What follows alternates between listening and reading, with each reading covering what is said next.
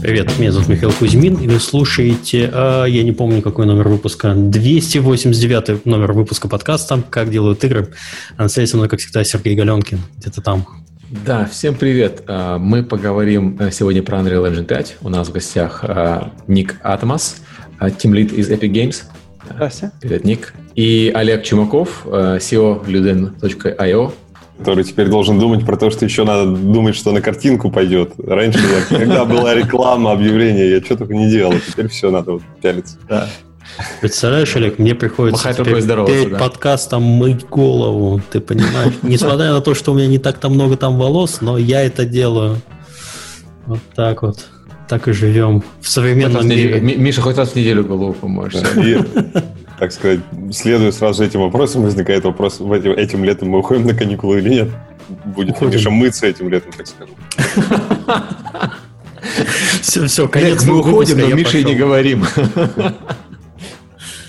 Хорошо.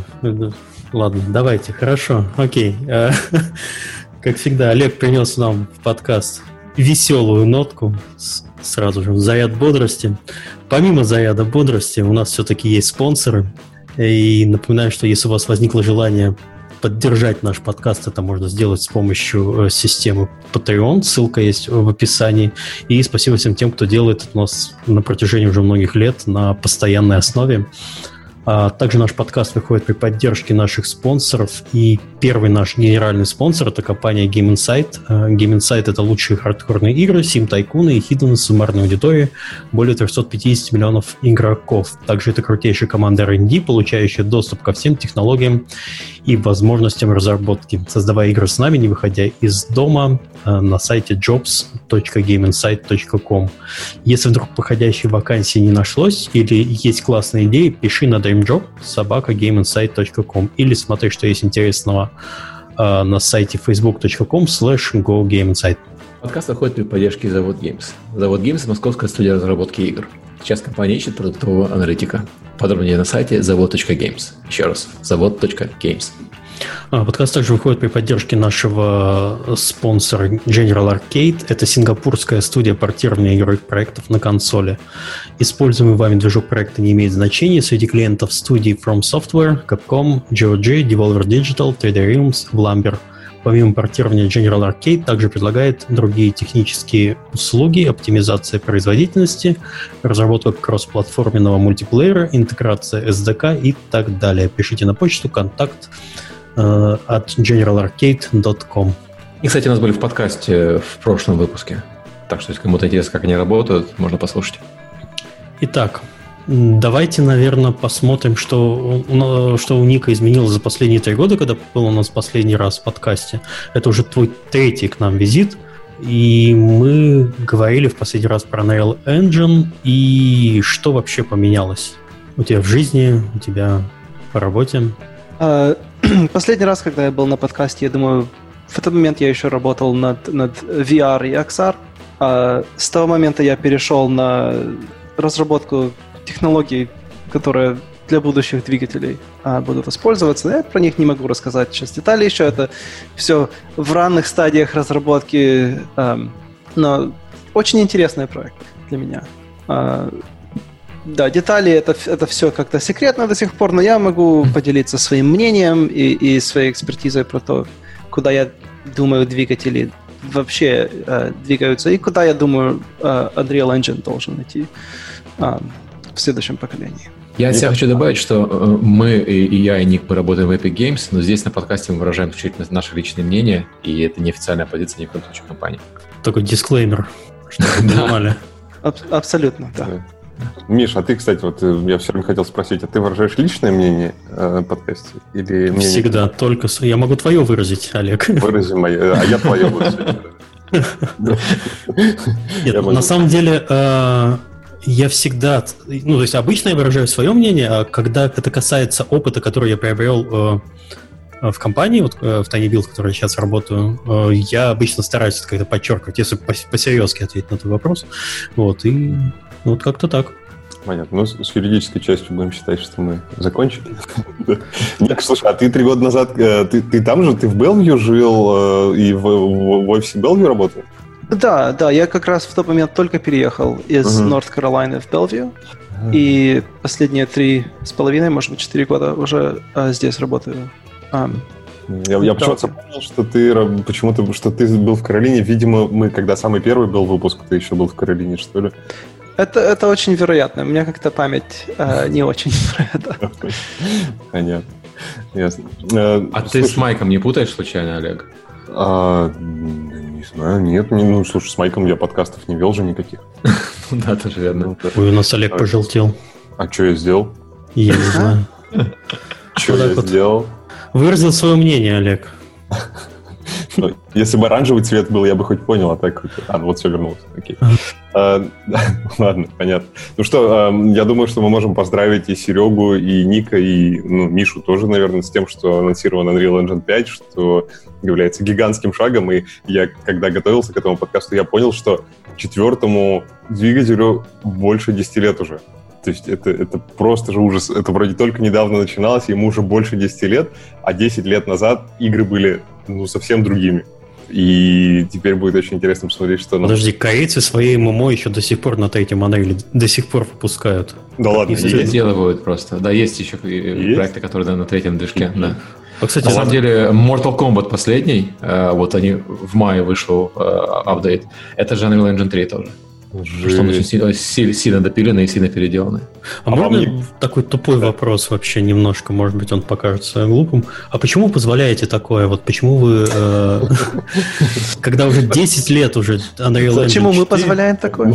Да. Э, ребята, да, ребята из, из э, Midway, в тот момент это был Midway, они нам рассказывали про то, сколько они модификаций сделали к двигателю. Много, потому что они очень подстроили двигатель к своей, именно вот к тому, что им нужно.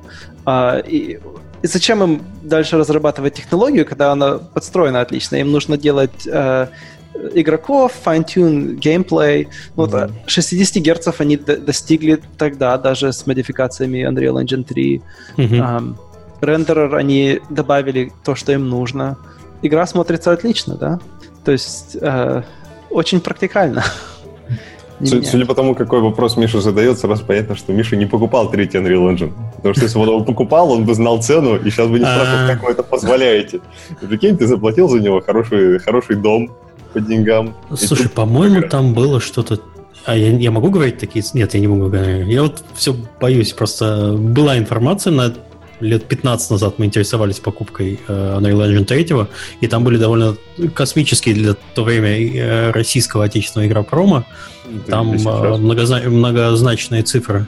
А потом уже изменилась э, система монетизации. И какая, А, как, не- как звучит текущая э, для Unreal Engine 4, и как, Э. если известно, как будет пятый распространяться? А, Известно, как будет пятый распространяться, и э, та же схема, которая есть на четвертом, она, а, собственно, касается и пятого. Ты платишь... э, э, Дефолтная схема — это роялти э, 5% э, с продаж после первого миллиона, э, который начинается после первого миллиона долларов. То есть до тех пор, пока игра не заработала миллион долларов, э, нам никто ничего не должен. Заработал, в смысле, компания с вычетом всех платформ э, и прочего. Да, гросс. Это гросс. Вопрос. Ага, окей. То есть это, это общие продажи, это не то, что компания заработала. То есть ты выходишь там на Steam или на PlayStation, это включая 30%, которые берет платформа. Мгм. Если ты сам у себя продаешь на своем сайте, то, естественно, не включая эти 30%. Ну, в общем, э, когда готовился к этому подкасту, что мы сделали? Для слушателей объясню. Мы, в общем, э, мы, я, я пошел, э, поговорил с э, разными ребятами, которые такие ветераны Unreal Engine в русскоязычной игровой индустрии. Мы с ними обсудили, что, как, у кого дела, кто чего хотел бы, кто смотрел анонс пятого, кто там что увидел. Из этого у нас собрался там пул технических вопросов. Вот, и мы к нему будем потихоньку плыть, на что Ник сможет ответить, ответит. Э, Я имею в виду, там, наверное, не все можно говорить, как уже, как уже Ник сказал, да. Э, но Что нельзя говорить, ответит Серега, потому что ему идеи, что, да, Ему по шапке потом получать. да. А, Вот, но мне хочется с самого начала как-то нырнуть в то, что вот что ты, Ник, думаешь вообще про то, как, как сейчас изменились э, вообще инфраструктура вокруг движков. Вот сейчас пятый Unreal Engine, он будет жить уже совсем в другом мире. То есть у нас теперь есть Asset Store у всех, У нас у всех есть э, там Epic Game Services, у всех есть э, примеры команд в полтора землекопа, которые сделали игру в 2008 году. Это ну, невероятный был какой-то, наверное, редкий очень случай. У всех SSD сейчас очень крутой на компьютере стоит, очень быстрый. Что ты думаешь про э, основные изменения?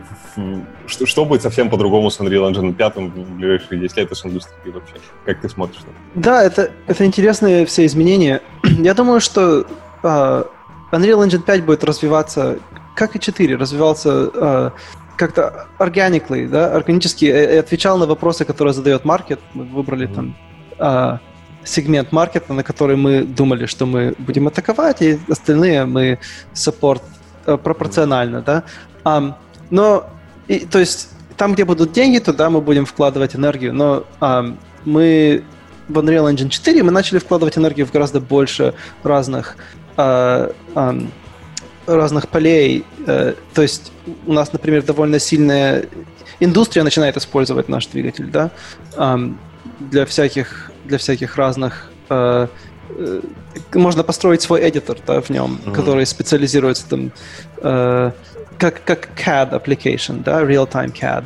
Есть очень интересные в будущем application, которые, например, в VR, XR. Это просто займет время, да, но э, если строить там э, для индустрии, для construction сайтов, да, разработки. Это все очень интересно. Конечно, это интересные технологии, они не, это не игры, но мы это тоже делаем. Для игр, конечно, то, что SSD помогает всем, а, это можно очень сильно упростить некоторые части двигателя. Например, у нас есть многие двигатели используют uh, понятие такое cooking или packing, да, где они очень информацию, uh, информацию всю, которую нужно, чтобы загрузить, например, лабиринт, они пакуют очень аккуратно в, биты и э, в правильном э, порядке для того, чтобы оно хорошо сгрузилось там с диска, который крутится. Или особенно это использовалось на, на Xbox 360, да, mm-hmm. э, где на диск именно писался весь лабиринт и вся, все данные про игроков, все, чтобы загрузилось а, прямо в порядке, как диск читает, да, без этого невозможно было. И приходилось дуплицировать очень много информации. Например, в Gears of War некоторые части игры, которые оказывается в каждом лабиринте, были написаны в каждый лабиринт, чтобы когда он грузился, это просто приходило в память. Да?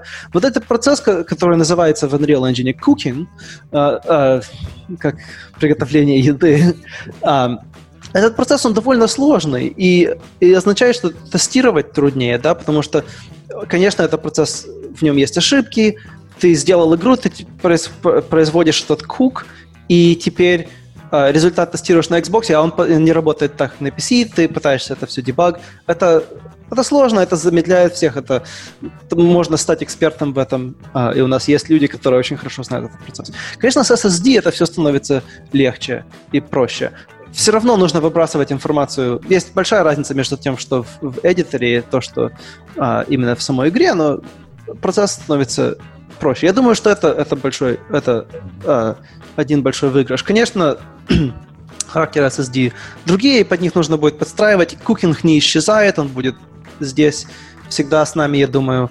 Um, но, но мы... Cooking может более сфокусироваться на то, что, чтобы добавить как-то красивые или performance, э, а не на том, что вообще, чтобы игра грузилась быстрее, mm-hmm. да. Um, то есть технология переходит в то, что она нам дает больше возможностей, а не basic functionality. Uh, SSD, да, я думаю, откроет много дверей. И, конечно, open world games легче делать с SSD, uh, потому что у тебя random access uh, работает гораздо лучше. Um, я думаю, что все команды году где-нибудь в 2000 13-14, когда SSD-то начали цены падать, может, в 11 все, наверное, думали, что через 5 лет мы все будем грузить все с диска, потому что это практически бесплатно, и у всех будет крутой диск.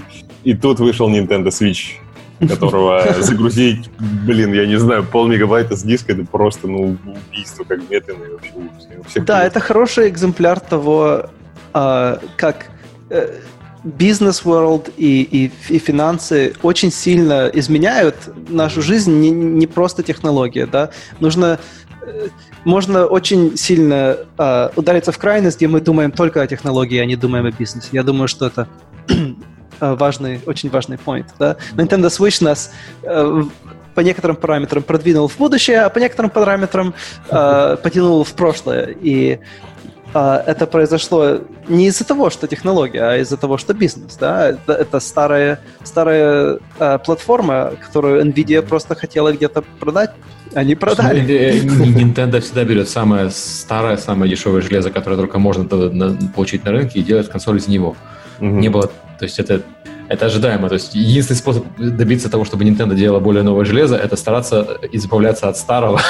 Сразу, сразу сжигать. Отказываться покупать дешевые приставки. Сделали дешевую приставку, бойкот, не буду покупать, слишком дешево. Делай ну, подожди, Nintendo, когда это у Nintendo были дешевые приставки, они сделаны из дешевых компонентов. Ну ладно, давайте, давайте потихоньку плыть э, к техническим штукам. Но, в общем, Ник, э, пятая цифра, мажорная. Когда делается мажорный релиз, все очень любят сказать, так, раз у нас мажорный релиз, давайте-ка все Legacy выкрутим, выкинем. Я его 10 лет поддерживал, я больше не готов. Не было ли соблазна что-нибудь эдак выкинуть, а не делать Switch. форк? Switch. Switch. Да, um, соблазн есть, конечно. И этот соблазн был в четвертом, когда мы переходили с третьего на четвертый тоже. Но я думаю, что это не практикально. Я думаю, что это все-таки повредило бы наших э, наших пользователей, да, потому что они 10 лет учились, они выучивали Unreal Engine 4, они знают кучу черной магии, которая там должна быть. И мы не хотим забирать у них.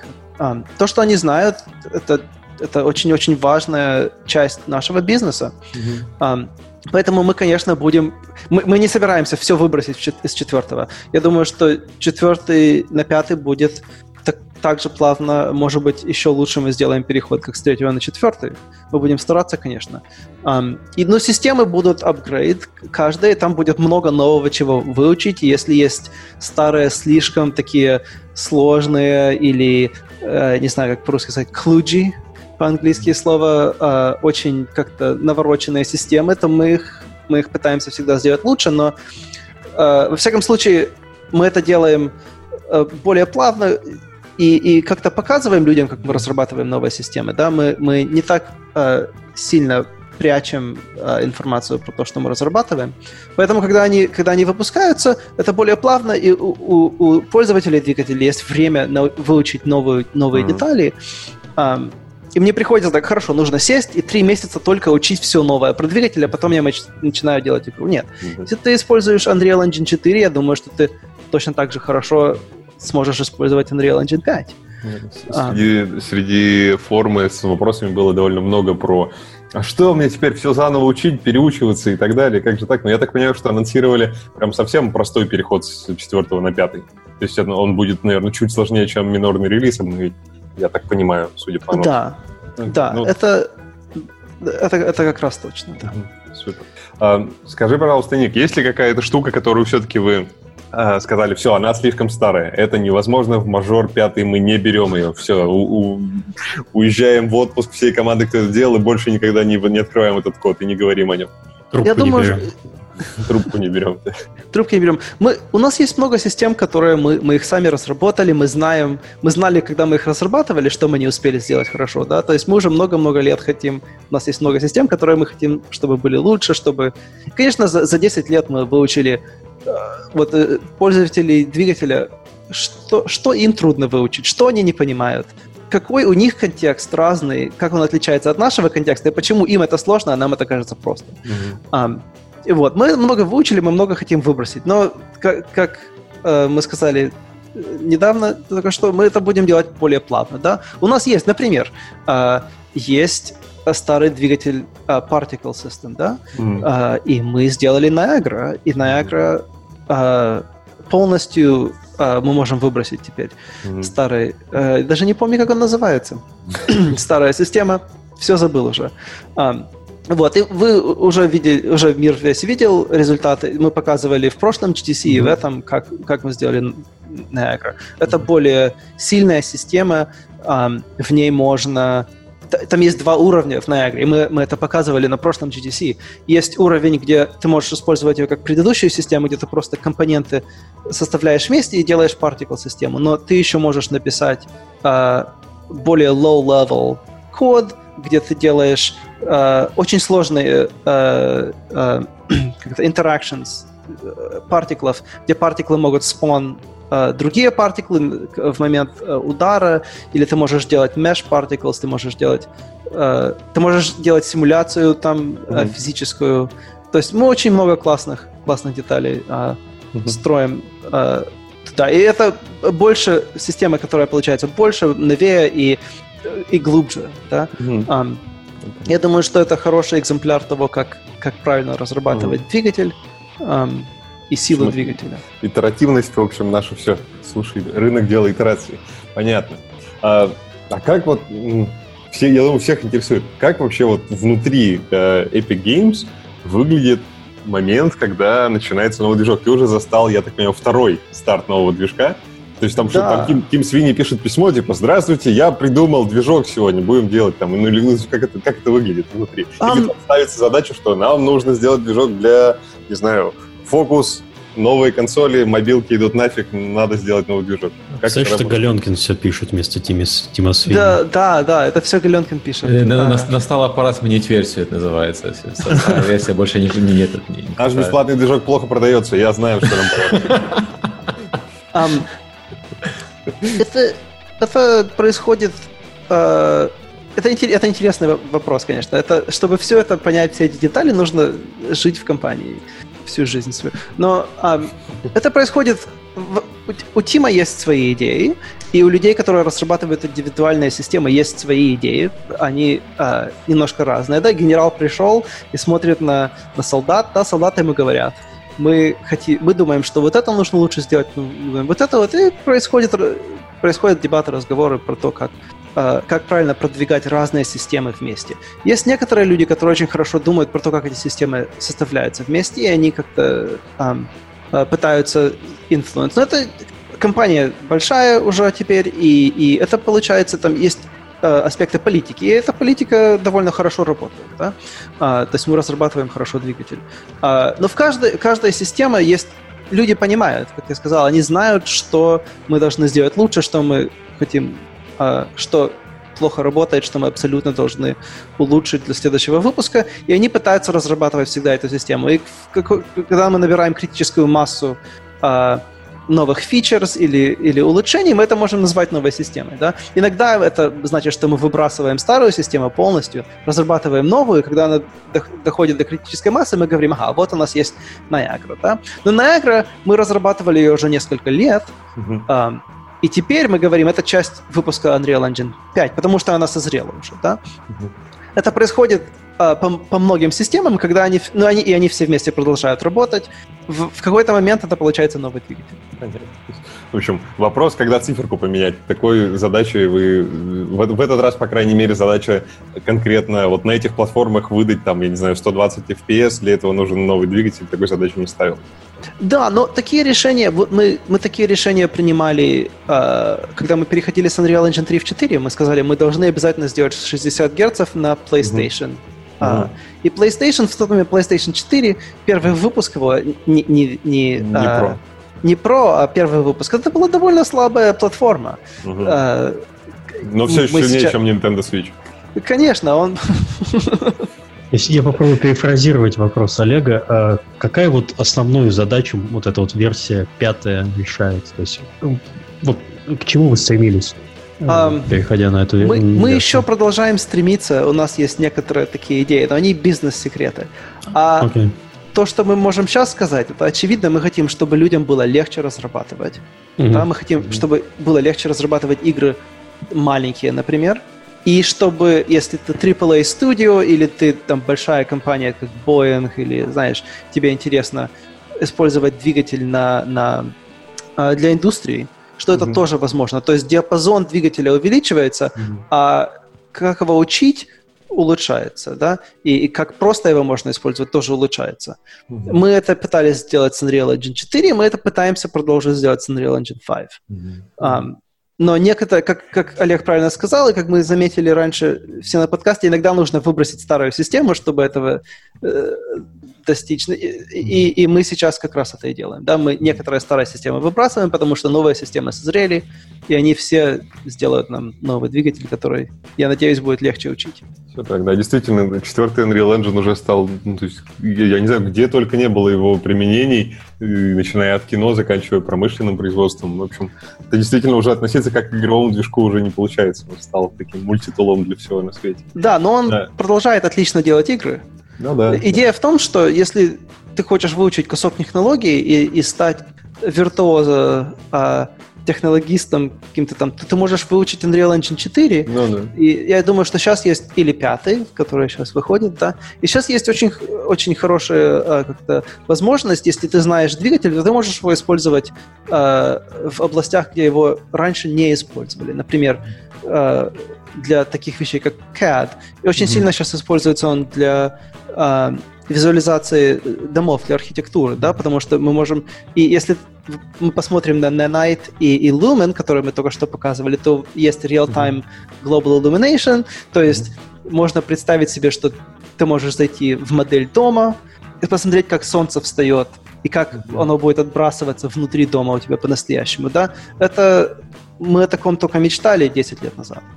Текущий, а текущий Unreal преподается в архитектурных э, да, очень? Сильно. Да. Очень ага. сильно. Его вообще практически ни одной специальности нету с э, технологиями связанных, где Unreal Engine хоть как-то боком бы не затрагивал. Он, о, это очень широкая штука сейчас. Mm-hmm. Серега, сразу возникает к тебе вопрос. Вот если я строю дом, и использую Unreal Engine, чтобы там спроектировать. Я 5% квартирами потом должен отдавать Epic Games или как? Нет, ты не должен. Epic Games 5% ипотеки будет оплачивать. Сейчас для, э, э, для таких компаний есть э, проект Unreal Engine Studio и набор инструментов. И мы рекомендуем им пользоваться им, а не игровой версией Unreal Engine. А, я даже не знал, что отдельный форк есть. Ну, класс. Ладно, давайте тогда спускаться по, по технологиям, по низам вниз.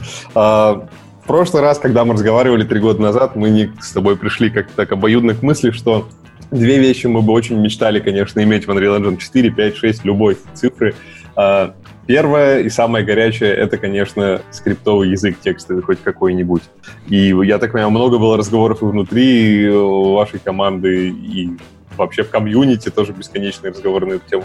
Что вы про это думаете сейчас и в четвертом, и в пятом? Вообще есть ли какие-то идеи, подвижки? Мы думаем, что это очень... Э, что-то очень важно. А, но детали про такое я не могу рассказывать. Я понял. А, ну, в общем, э, тут скорее, знаешь, даже больше интересует, мы же не с компанией записываем подкаст, а с тобой лично, как с, с опытным разработчиком из классной, mm-hmm. из классной компании, из классного двигателя. Э, что ты сам думаешь про процесс вообще разработки? Э, имеет вообще смысл в инструментах типа Unreal Engine иметь дубль типа супер перформящего C++ и что-то более управляемое, чем визуальные блюпринты, которые совсем для художников, условно говоря. Да, я могу, я могу поделиться своим мнением об этом. Я думаю, что C++ um, мне очень, очень приятно видеть, что C++ разрабатывается, потому что было где-то 10, может быть, даже 15 лет, где он полностью стагнировал, и язык, очевидно, умирал. И даже Java и C-Sharp начали э, как-то забирать у него, у него клиентов языка. Угу. Миша и... бросил даже э, кто бросил что?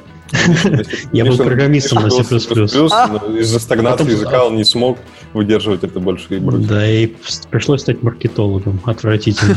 Миша, возвращайся, CPP-17, хороший стандарт. Да, и, конечно, C++ разрабатывается. Но я довольно критичен должен быть того, как C++ разрабатывается, потому что а, он очень-очень сложный язык. Я думаю, что никто не знает его полностью, никто даже не знает его на 80%. Uh-huh. Те, у нас есть люди в компании, которые полностью занимаются только тем, что они знают C++, и они пишут нашу стандартную библиотеку. Um, это проблема. Тем более, что фичеры C++ uh, друг, друг друга накладываются, это получается как-то multiplicative complexity, да, сложность увеличивается очень-очень сильно. Uh, если ты думаешь весь день про то, как сделать правильно R-value optimization и как сделать move semantics и, и знаешь perfect forwarding, на это можно потратить всю жизнь, когда разрабатывать игры. То есть C++, я думаю, что они должны, что если бы правильно разрабатывать C++. И, конечно, это мнение приходит от того от человека, который разрабатывает игры. Я бы хотел увидеть Switch, который говорит так, начиная с 20 версии мы некоторые фичерс просто убиваем, мы меняем, mm-hmm. как язык работает. Компания, как Epic, например, mm-hmm. если, бы, если бы мы Uh, если бы такое, если бы это была реальность, да, если бы был Switch New C++, да, uh-huh. старые, которые мы много старых legacy убираем. Например, header файлы нужно полностью uh-huh. убрать. Зачем они нужны? Это um, в этот момент. Uh, то мы бы просто сказали, так, у нас команда 10 человек, садись, переписывай двигатель, просто чтобы он работал с новым свечем. Это произошло бы за пару месяцев, и следующий релиз бы был с этим свечем, и все. И, и мы бы компилировались в 10 раз быстрее, скорее всего. Uh-huh. Да? А компиляция C++ это, конечно, какой-то ужас 1970 года угу. до сих пор, да. А, вот. То есть, но, но что мы понимаем про людей, которые разрабатывают игры? Они выходят из университета, они учатся на, на C-Sharp, на Java, на C++, на самом, даже, даже на JavaScript или на Python. Угу. Но у них есть, у них есть uh, skill set, да, они умеют программировать на текстовом языке, они умеют использовать дебаггер, зачем они как-то, мы из-под них выбиваем ноги, когда они начинают использовать Blueprint, потому что они теряют свои, э, свои силы, поэтому мы, мы думаем, что разработать текстовый... Угу. Самое простое, что мы бы могли сделать, это мы бы могли просто взять Blueprint и, при, и, и вернуть обратно Unreal Script, да, а, и, и как-то улучшить его до современного. Угу мы бы могли сделать больше. Но язык, который мы построим, он, у него, я, если бы мы строили язык, я думаю, что у него бы должны заменить не просто C++, а сделать эм, разработку игр лучше. Да? Что mm-hmm. у этого языка должно быть? Я думаю, что он должен э, быть хорошо embedded в двигатель. Это очень mm-hmm. важно. Uh, я думаю, что у него не мож... мы не можем думать о том, как manage память. Мы не можем думать о, о, о таких вещах мы должны express high-level ideas. Я думаю, что он такой язык еще должен подстраиваться хорошо. У него должны быть диалекты. Uh-huh. А, один диалект может быть на, на а, разработку, скажем, а, шейдеров. Да? Uh-huh. Вот если мы посмотрим на, на Unity Dots, а, это как compute, это как диалект C-Sharp, который, разрабатывает, который позволяет разрабатывать uh, compute-friendly код. Uh-huh конечно, язык должен такой саппорт. В C++ такое есть такая инициатива, это называется Heterogeneous или Ubiquitous C++. Они хотят гнать C++ на, на видеокартах, subset C++. Я не знаю, это, это long shot. Я бы mm-hmm. хотел увидеть больше, не, просто простой subset языка. Mm-hmm. Um, еще очень, очень важ, важны разные фичеры. Например, язык должен рекомпилироваться очень легко и быстро, и не просто это, а в тот момент, когда ты используешь эдитор сам. Угу. Да, я должен мог набрать, сделать нового человечка, там новый, новый character, может быть, описать, как, как движется что-то, и сказать, это новый entity в мире, я хочу это сразу сейчас, потом изменить и попробовать опять uh игру запустить. Это все должно работать как, даже без выключения эдитора. uh Uh, я думаю, что это все нужно. Ну, да. А у, а... Тебя, у тебя появился какой-то сейчас, ну, все-таки много языков в 2020 году уже пришло довольно новых к нам, и Rust встал так, ну, не на ноги еще, но уже, наверное, да. на твердые колени, так скажем. И Dart от Google, и вообще много всего. У тебя появился какой-то сейчас хобби, фаворитный язык, который ты прям мечтаешь, чтобы был больше? Я, я вижу много языков, я вижу много интересных идей в них. Uh, я вижу Swift, я вижу Rust. Uh, конечно, Rust, я думаю, это... Я бы не разрабатывал игру в Rust. Угу. Я бы, может быть, даже не разрабатывал двигатель в Rust, но сейчас это более, более реалистич, реалистично. Угу. Но э, мне очень нравится, например, я, я не соглашаюсь полностью с тем, как он разрабатывает его. Мне очень нравятся некоторые идеи, которые Джонатан Блоу делает в своем языке Jai. Um, угу. Конечно, есть интересные языки, например, Haskell и, и функциональные языки. В, а в них очень трудно разрабатывать настоящие системы. Да? Люди пытались, оно у них есть. Okay. Но functional programming, на него можно посмотреть э, с двух перспектив. Одна перспектива это вот очень dogmatic, так, знаешь, догма, вот как mm-hmm. purely functional программировать, и мы делаем все purely functional. Другая перспектива это, что у functional programming есть своя история. И люди mm-hmm. разработали кучу своих трюков и, и как-то и, и штампов, и разных э, методов разработки, которые не обязательно зависят от, от purely functional programming. Это просто они артефакты истории просто этой. Mm-hmm. И если мы будем ее игнорировать, эту историю, то мы очень много интересных вещей теряем. То есть смотреть на эту историю и посмотреть на то, как, например, очень популярно в functional языках писать domain-specific languages для разных задач. А, на, на, например, для, для форматирования текста на экране есть субсет Haskell, который, ну, субсет, э, библиотека в Haskell, которая самой, самой собой получается domain-specific language, получается очень хорошо, очень классно, да? Такие изумруды, такие маленькие жем, жемчуга лучше не выбрасывать, лучше их принести э, как-то в более э, практикальные языки. Угу. Да, я думаю, что это очень хорошая авеню, на которую можно посмотреть и как... Ну, да, да. Я думаю, еще compile time evaluation и compile time execution, который в разных формах себя вообразил, но в Jai он есть, он есть в других языках. Это тоже очень-очень важная опция, потому что она mm разрешает перформанс, разрешает разработку хорошую. Вообще мир, мир за пределами игровой индустрии нашей, он, конечно, уже так пришел вроде более-менее к ход релоду во всех инстансах. То есть любой, любой сценарий должен ход релодиться, только самый кардинальный может быть как-то еще подвластен. Да. И а, вот эти, что вообще, как ты относишься ко всем этим реактивным архитектурам, которые сейчас э, активно, не знаю, пытаются занять свое место, да уже заняли за пределами геймдева? Когда у нас есть один стейт, и он, безусловно, отрисовывается всегда детерминированно, и мы только с этим стейтом работаем, такой, как Redux и вот это все подобное. Ты видишь его будущее в геймдеве?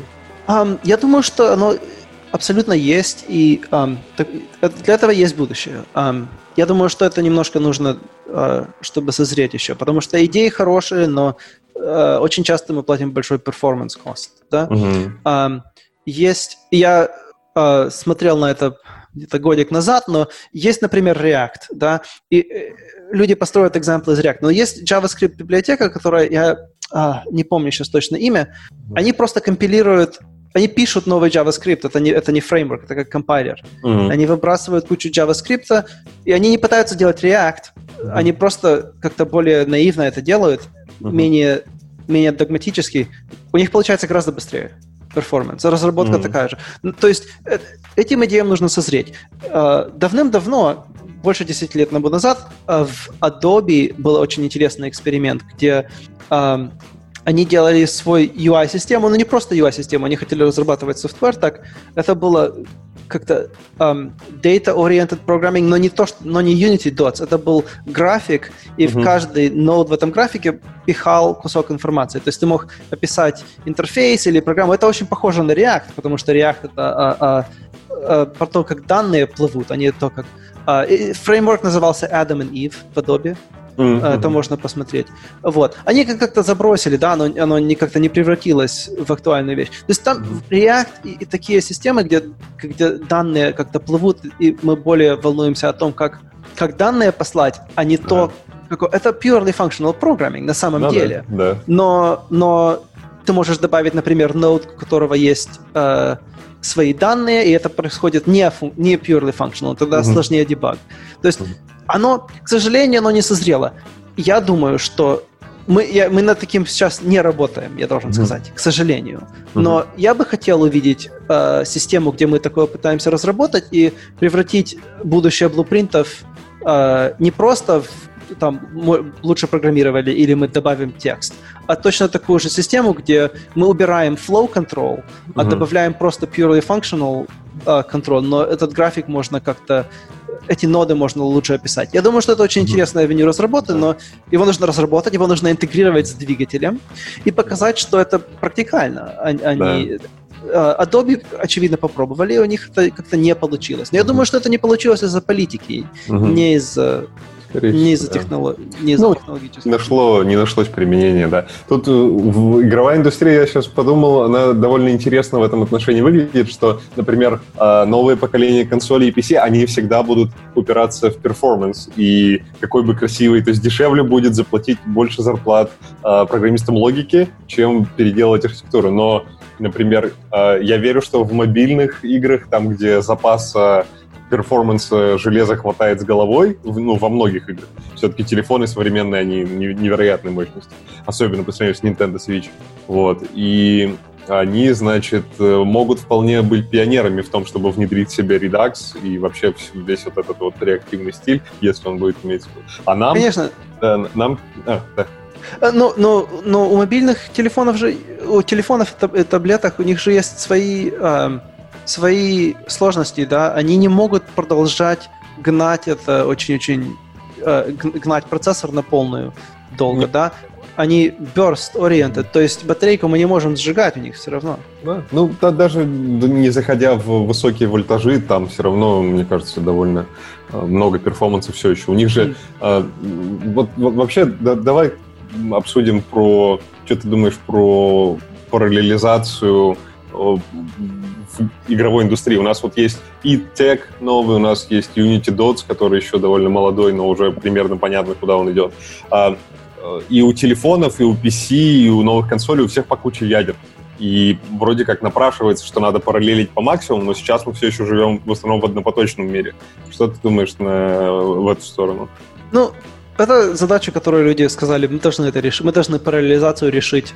Mm-hmm. А, в 1995-м уже над, над этим делом сильно-сильно работали, да, потому что всем было понятно, RISC процессоры, они дойдут до какого... RISC процессоры э, добывают параллелизацию, используя немножко hardware, да, они mm-hmm. э, не RISC, на самом деле out of order execution, да, multi-pipeline. Вот современный процессор, он смотрит на, на поток инструкций, он mm-hmm. смотрит на он все, это называется э, hazards, да, он их все mm-hmm. идентифицирует, он находит, э, где, где можно параллельность э, достать из, из, из линейного кода, и, и это мы за это платим немножко hardware, да, это был RISC, это были процессоры вот и Intel mm-hmm. и, и все эти, и даже ARM процессоры это все делают. Да. К сожалению, после этого есть был академический эфорт, да, э, люди пытались достать как-то параллельность автоматически или компайлером. Mm-hmm. Это не, это не работает. Есть purely functional programming, это, очевидно, становится полностью параллелизуемо. Uh, uh-huh. Но тебе нужен программист. И, и, и не просто uh-huh. программист, а хороший программист, потому что uh-huh. это, это математика, получается. Это очень много сильной математики. То есть это сложно, и ответов до сих пор нет. Что мы видим? Мы видим очень практикальные э, подходы. Например, вот, вот IDTech и, и Unity Dots — нужен программист, нужен программист, который понимает параллелизацию. И, конечно, мы убираем некоторые э, ловушки, в которые очень-очень легко попасть. Да? Эти, эти э, подходы пытаются эти ловушки как-то убрать, но mm-hmm. дело в том, что, к сожалению, у нас нету... Где прорыв должен быть, я думаю? Прорыв, что я могу дать человеку, который технический художник или дизайнер, э, если я могу дать такому человеку uh, tools, да, Unreal Engine 5, скажем, и они сделают что-то, и это будет идти в параллельность. Это, это, это, это куда мы должны двигаться, я думаю. Um, чтобы этого достичь, это можно разными, это можно достичь по-разному. Uh, мы уже это сделали на самом деле. Если вы посмотрите на Materials, uh-huh. Materials это они очевидно идут в параллельность, они идут в параллельность на GPU, uh-huh. но это это работает. То есть если есть э, технические художники, которые делают волшебство там, угу.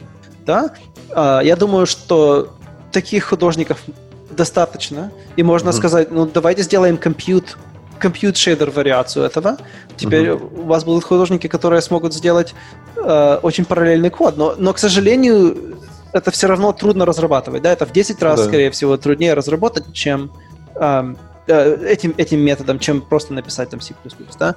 А, то есть, то есть мы, мы как-то ответа на этого нету. Есть очень хорошие идеи академические, но когда их применяют, на самом деле, они утыкаются в, в, в очень серьезные проблемы. Просто ну, сжигают очень да. много батареи. Ну, ты, ты так в общем смотришь на ситуацию с таким взглядом, да, я, я с тобой целиком согласен, то, что ты приводишь аргументы. Э, я больше имел в виду такой более прикладной способ использования. То есть, условно говоря, представь, что ты можешь обращаться к интерфейсу там UObject э, из разных потоков. И а какие геймплеи это может открыть, если вот это позволит обсчитать все вот так. Я подозреваю, что вот в этом основной а, запрос на параллелизацию комьюнити а, там, того же Unreal Engine сейчас. То есть вот то, что GPU задачи как-то распараллелит талантливые артисты и так далее, с этим вроде как наша индустрия справилась. То есть все разобрались, как да. это делать. А вот с э, геймплейной логикой, которую разносить, либо люди пишут отдельно прямо свою ну, как, э, как библиотеку, не связанную с интерфейсом, и у них есть мостик между фредами, э, да. которые делают геймплей, и между движком. Вот. И да, да, да. Ты, ты думаешь, ну, ну... мы придем вообще к тому, что геймплейная логика будет в порядке вещей иметь ее многопоточно? Или это без толку? Я, я думаю, что это очень, очень трудно сделать с imperative logic. Я не знаю, ну, да. ну не, не функциональной логикой. А, проблема в том, что есть подходы, которые обещают. Например, mm-hmm. Software Transactional Memory это, mm-hmm. это, это подход, который очень много людей пробовали. Мне кажется, что он не очень работает ну, на самом деле. Пока без а, успехов, да. Пока без успехов. Да, конечно, когда будет успех, будет успех. Mm-hmm. А, если мы просто скажем, окей, скажем, U-Object ты можешь читать с, любого, с любого thread. Все проблемы, которые, вот, например, Software Transactional Memory пытается mm-hmm. решить, они все там, они все остаются, куда, они никуда не уходят. Uh-huh. Um, поэтому я лично не, не очень э, uh-huh.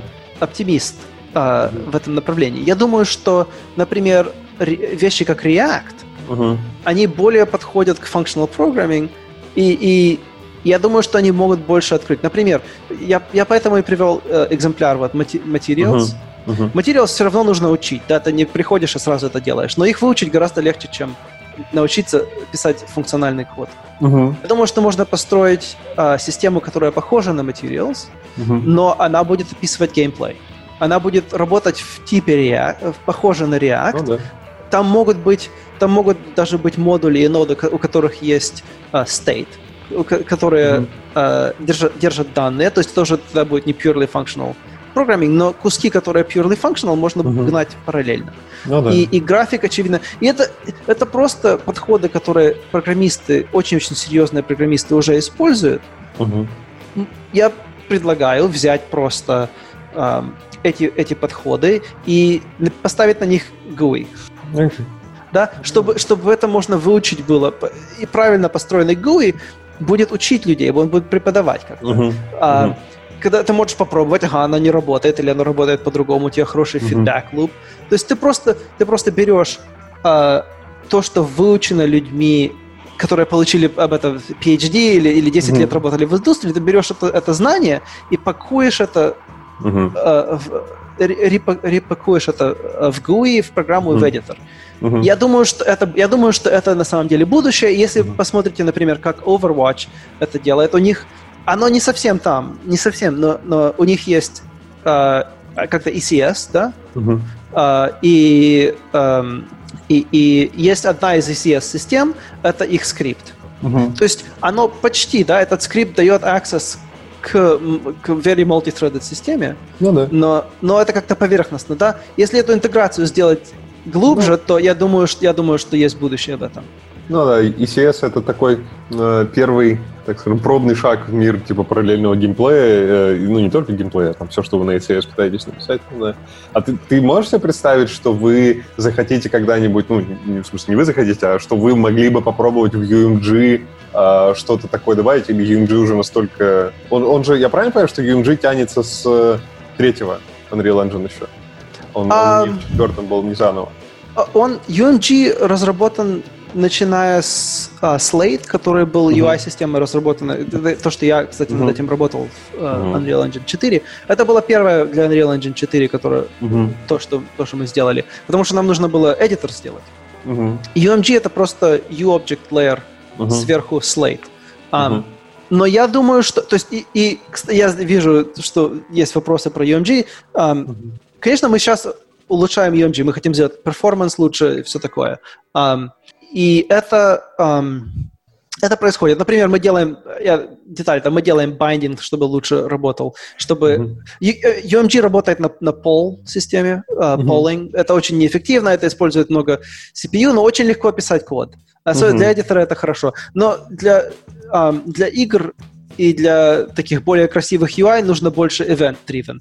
Ну, это, да. все, это все работает в, в Slate, в, в C++ фреймворке, этом, но это как-то не, не очень удобно. Если ты знаешь систему хорошо, то ты это можешь, ты можешь делать event-driven или polling. Uh-huh. UMG мы как-то хотим упростить. Я думаю, что мы двигаемся в направлении, где UMG будет более uh, event-based, и это uh-huh. будет очень легко. У нас будет просто кнопочка подсоедини это к этому, у тебя получается ивент. Um, uh-huh. Я думаю, что это сейчас разрабатывается. Но есть еще интересно. UI-системы вообще, я думаю, очень-очень хорошо подходят к ECS. ECS угу. очень хорошо подходит к задаче UI-системам, потому что э, это просто задача очень хорошо раскладывается, даже лучше, чем Object-Oriented Programming. Угу. Э, и я думаю, что очень было бы интересно, конечно, взять даже не, не просто UMG, а Slate тоже, угу. и оставляя тот же интерфейс публичный, заменить mm систему, э, core-систему mm-hmm. ECS-like системой, да, многие системы в двигателе, на самом деле, если на, их, если на них посмотреть архитектурно, они все очень похожи на ECS. Потому что если тебе нужен перформанс, то ты должен быть cache coherent, у тебя данные должны быть в памяти temporally, spatially coherent, оно все там, оно будет так написано. Они не будут называться ECS, может быть, там не будет clear entity за системы, но вы увидите структуры, вы увидите параллельные array, а, это все запаковано, мы пытаемся использовать меньше информации. То есть, например, физика, система физики, рендеринг, uh-huh. они все так работают under the covers, потом мы это expose uh, ну, да. Q-objects. Мы можем сделать лучше такое. И я думаю, что интерфейсы очень хорошо подходят к этому. Uh, yeah. Uh, и я думаю, что это был бы интересный эксперимент uh-huh. для будущего. Ну, в целом, да. Ну, а как ты сейчас видишь вообще мир, э, ну, не всех, наверное, игр, а вот тех, кто, по крайней мере, использует в основном Unreal Engine, это какие-то проекты, которые там не студенческие, а боевые, которые продаются. А сейчас мир все-таки GPU-bound или в основном ну, то есть про CPU действительно мало кто беспокоится. То есть есть стратегии, у них с CPU всегда проблемы, но весь остальной мир, он, ну, то есть Assassin's Creed игры like такие, они, конечно, всегда были GPU-bound. Ты думаешь, это кардинально изменится в ближайшее время? Там 10 лет? Um, это, это очень интересно. Like, почему GPU bound? Очевидно, в, VR GPU bound. Потому что задача VR, очень сложная. VR абсолютно GPU bound. Абсолютно GPU bound. Но потом, потом, когда я смотрю, как разрабатывают игры, я вижу, что люди пытаются сделать... Сначала пытаешься сделать, чтобы игра была вообще, чтобы mm-hmm. там что-то работало, чтобы это было интересно. Потом ты приходишь и начинаешь смотреть, ага, почему некоторые части медленно. И когда, то, что я вижу, как, как я вижу, мы разрабатываем игры, мы смотрим на то, что медленно, и мы пытаемся сделать быстрее, но мы не идем всегда в игру с такими, ага, у нас будет очень много там бабочек в игре, поэтому mm-hmm. давай напишем систему для бабочек. Мы сначала делаем бабочки, бабочек, это делает обычно дизайнер, он это делает в блупринтах, Получается, и я бы в глаза медленно. посмотрел человека, который бабочек в Fortnite делал. Это же страшно вообще, когда она выскакивает тебе на экран. Я всегда пугаюсь. Теперь в два раза больше будешь пугаться, потому что она, ты будешь знать, что она в блюпринтах. Есть отдельный человек, который этих бабочек в Fortnite добавил. И заметил, что со, со второй главой обновили этих бабочек. Но, но Потом приходит кто-то и переписывает это в C++ или делает материал, который... Например, бабочку можно сделать из трех или четырех кусков, чтобы mm-hmm. она летала. Но хорошо сделать это один mesh, который использует uh, mesh deformation, mm-hmm. чтобы это... Ага, и теперь мы можем сделать 10 тысяч бабочек. Это, это натуральный процесс такой, как, как мы разрабатываем игры. То есть CPU и GPU bound, а, диапазон разных GPU и диапазон разных CPU сейчас очень-очень большой. Uh-huh. То есть я, я скажу об этом, я скажу вот так. Если бы, если я думаю, если мы возьмем сейчас, а, посмотрим на игры и попробуем сегодняшние игры запустить на предыдущем hardware как-то, mm-hmm. мы увидим, что мы бы могли сделать, чтобы сегодняшние игры были очень-очень похожи на то, как они сейчас смотрятся на предыдущем поколении hardware. Я думаю, что это возможно. Uh-huh. Я думаю, что люди очень часто используют новую силу GPU и силу CPU, чтобы сократить development cycle. Угу. Потому что, если э, честно, а, игры не так хорошо смотрятся сегодня, они не, не настолько сильно отличаются игр, которые мы играли. Но посмотри на, посмотри на, на, на Doom Eternal, например, э, по сравнению с Doom. Конечно, прогресс, если ты посмотришь на детали, прогресс отличный. Но если я посмотрю на, на, на картинку просто так, угу. я бы даже разницу не мог сказать. Да, Наверное, да. Ну, Ну, это я- все, я то же я самое поколение консолей. То есть ты, ты имеешь в виду, что мы достигли пика на поколение консолей 5 лет назад? 4. Я, я, думаю, я думаю, что Doom это может быть не очень хороший экземпляр, потому что они очень-очень сильно фокусируются на перформанс, и Doom работает на, я не знаю, на моей машине он 500 frames per second или, может быть, Мгм. больше. Может быть, он до 1000 спайкает. Я не помню. Это было какое-то безумное число. То есть они очень хорошо оптимизировали. Um, но я думаю, что разработка обыкновенных игр это, это, бизнес. И я думаю, что если есть больше hardware, и люди, ис- люди используют этот hardware просто чтобы ship раньше, на две недели Мгм. раньше, на месяц раньше, на полгода раньше. Поэтому то, что мы CPU или GPU bound, это, это зависит а, также от бизнеса, как от, как от технологии. Ну да. да, да. Ам. Это интересно сейчас посмотреть, а, так же, как сейчас мы можем оглянуться на 10 лет назад, попробовать на текущем hardware старые игры, что будет через 10 лет с э, мобильными играми, которые будут через 10 лет сделаны. Какие будут, ну, то есть если iPhone будет там по мощности, как сейчас, э, хорошая видеокарта. И сейчас мы можем как бы доживать последние годы, я так понимаю, когда мы можем забить на мобилке, как-то худо-бедно еще можем себе позволить. Там вот, ну, ни для кого не секрет, что четвертый Unreal Engine, конечно, у него мобильная платформа не в приоритете. То есть там, если взять даже а, билд для Android, попытаться сделать, там все Facebook SDK, Gradle, NDK и так далее, они все будут периодически сообщать нам, что они устарели, потому что мир двигается быстро, а у Unreal Engine 4 мобилки это не основной, я так понимаю. рынок. А что, что, сможем мы дальше также игнорировать их э, еще 10 лет? Я, я не думаю, ам, но вопрос такой, я думаю, с технологической а, перспективы. Думаем ли мы, что телефоны и, и таблет станут таким Заменой? же... э, Да, они, они станут heterogeneous с обыкновенными компьютерами. Мгм. А, я думаю, что нет. Я думаю, что самое главное, то, что их отличает, их отличают две вещи. Одна вещь — это охлаждение. Мгм. Процессор в моей машине сейчас похож на процессор, а, который в а, MacBook i9 Мгм. какой-нибудь, да? Я думаю, что если попробовать скомпилировать Unreal Engine 4 или сделать CPU рендеринг там а, красивой картинки, знаешь, очень параллельные э, такие задачи, если попробовать это на моем компьютере и на, и на Mac, на лаптопе именно, я думаю, что Mac медленнее это сделает с одинаковым процессором. Я это сам не пробовал, но это так это было много лет назад уже. Потому что Mac плохо охлаждается, и процессор, процессор себя тhrottle. Поэтому у меня большой компьютер рядом с партой стоит, просто потому что он хорошо охлаждается. Мгм. Ам, мобильные телефоны очень-очень жар- горячие становятся, очень быстро. А, их охлаждают. То есть это технологически, я думаю, что это до сих пор проблема. Но, но я думаю, что станет лу- лучше, легче это саппорт, потому что все-таки телефоны, да, становятся сильнее. Ам, Тут я хотел есть- сказать, что ты говорил про, перед этим в начале подкаста про бизнес точку зрения. да. Так вот, с бизнес точки зрения, основной прирост игровой аудитории во всем мире сейчас идет за счет игроков на мобильных телефонах. И самые Да. быстро растущие рынки для мобильных игр сейчас это там Индия, Бразилия Мгм. а, и ну, есть те страны, Да. про ко- которые раньше вообще игровыми даже не считали, сейчас Да. развиваются с огромными темпами, и это исключительно мобильный рынок. Соответственно, если мы хотим эту аудиторию как-то Мгм. Включать в наши игры, мы должны поддерживать. Я думаю, что это абсолютно правильно. Тут, тут есть еще один аспект бизнеса. А, большие компании, которые контролируют свою платформу, не всегда им интересно разрабатывать, чтобы их платформа была лучше. А, это очень политическое мнение, но я думаю, что это факт. В том, что, например, использовать Android для разработки, даже без Unreal, это не очень приятное дело.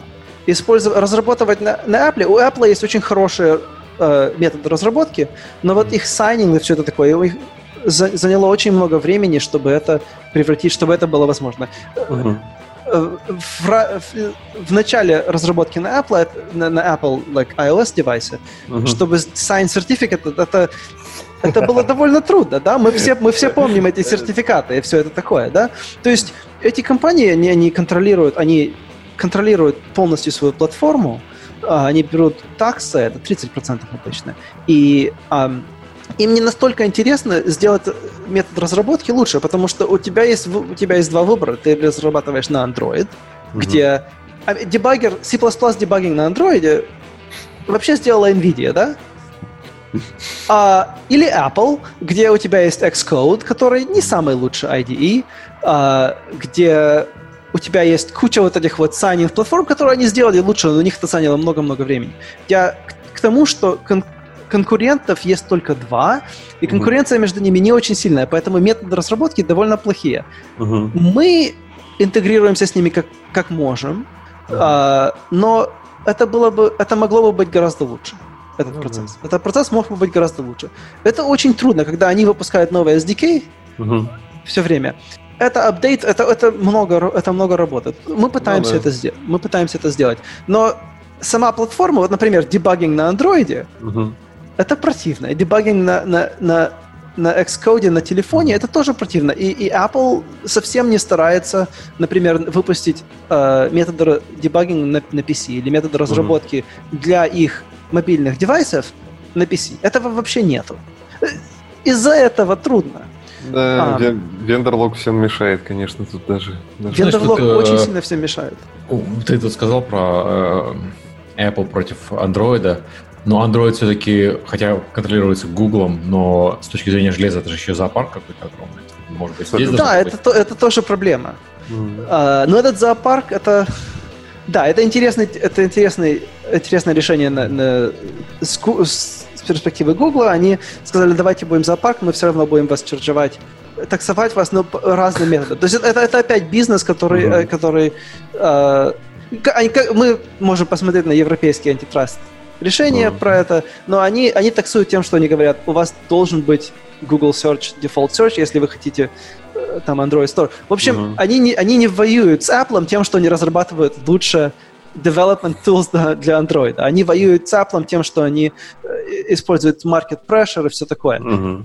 Это нехорошо. Это не... То есть я думаю, что я согласен с тем, что разрабатывать uh, Unreal на Android или на Apple может быть, мы могли бы сделать это дело лучше, но я думаю, что очень большая часть э, вины, мы так скажем, э, с, с компаниями, которые не конкурируют э, на технологию, а конкурируют на маркет. Ну да, да. А помнишь, когда мы обсуждали в 2017 году, мы где-то там под конец пришли к мысли, что э, вот было бы здорово иметь такую галочку в двигателе, что я собираю на телефон, не бери ничего да. лишнего, э, пожалуйста, да. просто убери. Как считаешь, мы доживем когда-нибудь до такой галочки в э, тулзах? Я, я, я думаю, я что... До слабого телефона. Я думаю, что такую галочку сделать важно, а, но поскольку телефоны разные и э, диапазон телефонов довольно большой тоже. Не у всех mm-hmm. самый последний телефон там Huawei или Apple. Это, есть телефоны постарше.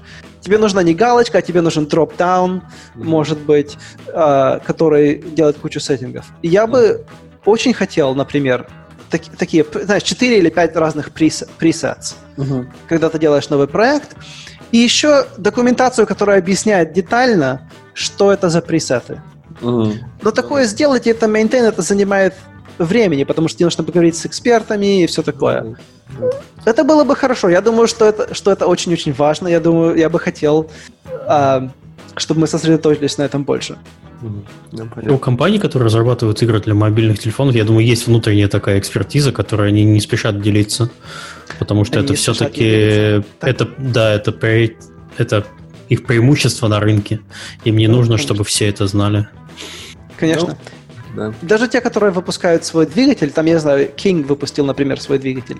Mm-hmm. Я oh. уверен, я уверен, что то, что они делают и используют э, внутренно, не совсем полностью оказывается в, это, в этом двигателе. Это спекуляция, конечно, но я думаю, что у них есть секретный сос, который они этот соус, это они keep it close. Они, это может быть даже в том же самом в коде, который они публично выдают, но там же черт ногу сломишь, поэтому они э, просто они не, не рассказывают эти детали. Пожалуйста, пользуйся, но ты, может быть, не понимаешь, что происходит. Как, как тебе вообще вся эта ситуация с э, тем, как они открывали исходный код этого своего двигателя и столкнулись с, так скажем, не таким дружелюбным open source комьюнити, как все мы его считаем? Я, кстати, не, не, не очень знаю про это детали. Может быть... Э... Там, там тема такая была, значит. Они, э, вот у них есть этот Defold, и они э, его открыли в open source э, и написали, что у него лицензия какая-то кастомная своя. М, А, и тут, значит, э, кто-то в интернете оказался неправ, и пришло open source комьюнити, которое сказало, вы почему используете слово open source, когда у вас вот такая лицензия? Вы как-то, я не знаю, open source или нет. Ну и, соответственно, там э, сколько-то вечеров были не, не очень приятные сообщения местами. Хотя, казалось бы, открываешь ты исходный код движка. Ну, может быть, у тебя лицензия какая-то. Ну, и прочитай лицензию, прими решение, работать или нет. Но, оказывается, очень строго с использованием слова open source. Нельзя бы куда его лепить. Это прям... Окей, окей, Вообще, это что- понятно. Это термин open source не является open source, нельзя просто что Да, да, да. Еще... Да, но они же не сказали, что это GPL 2 или 3, да? Они сказали... Они не сказали, да, но они написали где-то то ли в пресс-релизе, то ли где слово open source слова. И, э, видимо, Да, я да, удивился, это что понятно. юрист, да, Ну, юрист Кто-то пробел забыл э, поставить между... Мы открываем исходники. Вот именно, да. Open source, а не open source. Да. Да, потому что Unreal, э, э, the source is open, то есть Мгм. э, можно сейчас пойти на GitHub и прочитать, то есть это по теории тоже open source. Ам, Ну, в общем, пожелаем им удачи. Движок был хороший, сейчас, я надеюсь, еще станет лучше, но, конечно, комьюнити прям... Я представляю каких-нибудь начальников, которые принимали долгое и мучительное решение о том, чтобы сделать open source, и им все говорили, да вы что, нас все будут любить, если мы сделаем open source. Там такое комьюнити, на гитхабе нас все будут цветы дарить. Открывают, и на гитхабе им еще прилетает теперь. Да, Движок, да. да, Давай. open source это, это интересно. Я бы, я бы, не знаю, это очень интересный вопрос. Open source может ли produce такое же, такого же качества software, как, как не closed source обязательно, а может быть тоже source available, но, Мгм. но когда есть лицензия и есть Мгм. бизнес-модель. Потому что у open source нет модели бизнеса. И некоторые думают, что оно не, не долж- что ее вообще не нужно. Ну, пос- посмотрим. Вот э, есть э, GitLab, который стал очень популярен, который Да. комбинирует в себе бизнес и open source, вот как-то старается. Ну, есть, SAS. SAS это, есть, мод- это единственная Ну да, open source да. модель, которую я вижу. э, ну, вот с Godot движком пока непонятно еще, он, мне кажется, еще э, молодоват. Мало Да, я видел проектов, но он тоже вроде как пытается скомбинировать себе вот это.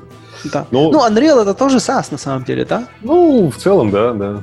Такой э, revenue share. Да. Но, в общем, все эти мобильные, конечно, истории, для которых эти движки, они увлекательны, но, в общем, я думаю, стоит немножко э, узнать у тебя, что ты сам думаешь про... Ка- Какая игра станет невероятно круче, когда придет на нит система, и они вставят себе фотограмметрию на 300 гигабайт в игру.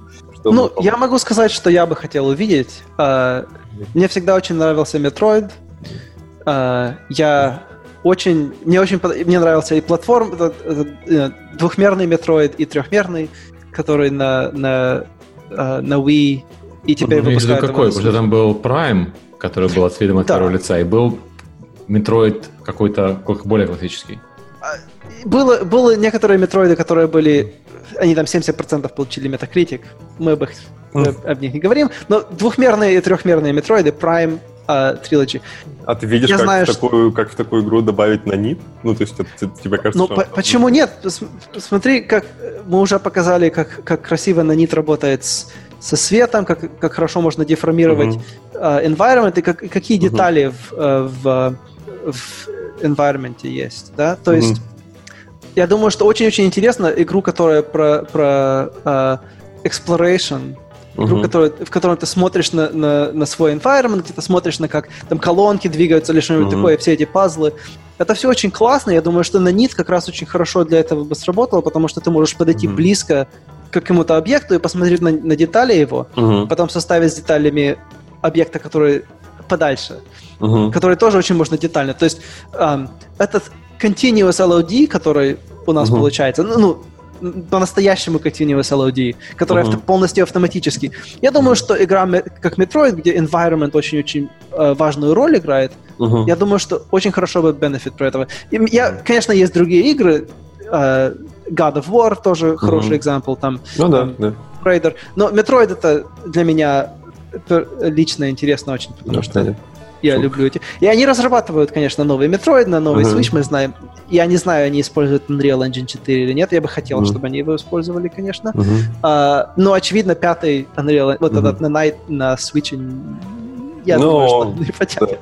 На втор- Ну, получается, второй э, новый Nintendo Switch, на который они делают, который мы сейчас, я так понимаю, только что анонсировали, э, они... э, Удивительно, если они туда запихнут нанит, потому что нанит сейчас он для меня, как для человека со стороны, то есть я никогда не делал игры, в которых огромные вот эти environment сзади.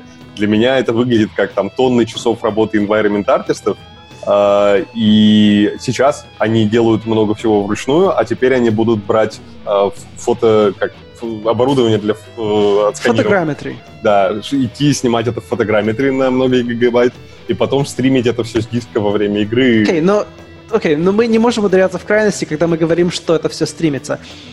Очевидно, мы не делаем то, что Megatexture делает, например. Мгм. Вот в Megatexture была идея, и я... а, Megatexture, это, это... Можно сказать, что это был failure уже. Ну, Может быть, да, может быть. Ну, Это в Editech были, было? это было в EdTech, да, это была, это была идея Кармака. Это была неплохая идея сделать виртуальный текстуринг. Мгм. И Clip Maps, который на terrain, э, чтобы... Ну, Clip Maps — это approach э, рисования э, террейна, Мгм. ландшафта. Это тоже неплохо работает, но это трюки классные. Кармак хотел это более generalized, да? И он сказал, хорошо, мы, мы дадим художникам рисовать, где они хотят что, мы это все просто заархивируем и будем хорошо стримить. Но дело в том, что художники выработали за много-много лет трюки, где они комбинируют ам, методы разработки большого environment с тем, что они как-то делают, можно об этом думать как custom а, compression. Да, например, ты берешь текстуру, ты ее, ты делаешь lookup texture, ты потом поворачиваешь кусок текстуры и рисуешь его много раз. Это GPU очень быстро делает. Если ты подумаешь об этом, это форма компрессиона, но Мгм. которая custom tailored, чтобы, чтобы сделать результат визуальный, да? Мгм.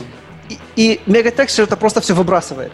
Ну да, да, учитесь заново, придумайте новые Да, трюки. не просто учитесь заново, а даже если вы исполь- даже если ты используешь, например, в фотошопе штамп, э, ты, ты его сделал в куче местах, zip может быть не полностью, zip не понимает, что ты повернул штампик много раз и, и нарисовал его в тысячу. Это, можно было сделать быть декалом или, Мгм. или т- texture lookup каким-то там в, матери- в материале, но это теперь не произойдет. Это будет zip, это будет занимать больше места, это будет процессору больше энергии, чтобы его привести. То есть Кармак сделал более генеральную систему, Мгм. которая произ- производит хуже результаты и не дает людям, которые умеют классно делать э, очень хорошие визуальные результаты, она им не дает э, свои, свои возможности демонстрировать, да? Ну да. То есть я думаю, что, например, что, ну, я думаю, что это была ошибка. Мы эту ошибку не делаем здесь. А, когда ты делаешь фотограмметри, например, мы показываем эти статуи, да, их много. Мгм. Мы говорим, вот 10 тысяч статуй. Конечно, ландшафт состоит из камней, которые были сосканированы. Но, очевидно, мы не, это не unique landscape. Там Мгм. один и тот же камень 10 тысяч раз, скорее всего, появляется, если не больше. Мы его повернули, мы его, может быть, соскейлили, но это та же самая информация, которая уже на GPU, мы ее можем Мгм. показать быстрее. Да? Ну То есть А мы в в виду, крайности не ударяемся. Да, ты, ты имеешь в виду, что, а, допустим, environment артисты, которые сейчас работают с Unreal Engine 4, они вот для них инструментарий, условно говоря, кардинально не поменяется. Они смогут прямо в том же а, ну, в том же окне настройки уровня все так же собирать, а, но просто будет какая-то там, не знаю, опция, что вот это рендерится отдельным пайплайном Nanite или еще что-то. Я думаю, мы, я не могу сказать точно, как это Ага. будет работать. Я думаю, что это изменяется беспрерывно, как мы продолжаем разрабатывать, но ос- основная идея, да, этого. Мгм. То есть у тебя есть Nanite, это э, know, per, pixel, per pixel polygons и все такое. Это все очень э, хорошо э, устроено в памяти, чтобы это можно было быстро э, per pixel Мгм. информацию принести, а, а ненужную информацию не приносить. Но, очевидно, мы не делаем unique landscape, Мгм. а, где каждая точка заархив... Это, ж, это не практикально. Ну да, А. да, понятно. Эм, И, а что ты думаешь, э, как вообще процесс удастся поставить перехода от старых форматов к новым? То есть вот есть у меня там в игре что-то с RTX, что-то с э, старыми уровнями, а теперь у меня Nanit и Lumen, э, и новый там но- новый GI, и, в общем, мне как-то надо будет переучить людей, пересобрать уровни, или мы, ну, то есть будет попытка сделать все конвертером каким-то автоматически. Ну, конвертером... Смотри, Сложно Nanite- представить это как-то даже. Это вот сложно представить. да. И никто, я думаю, не может представить решение сразу для всего.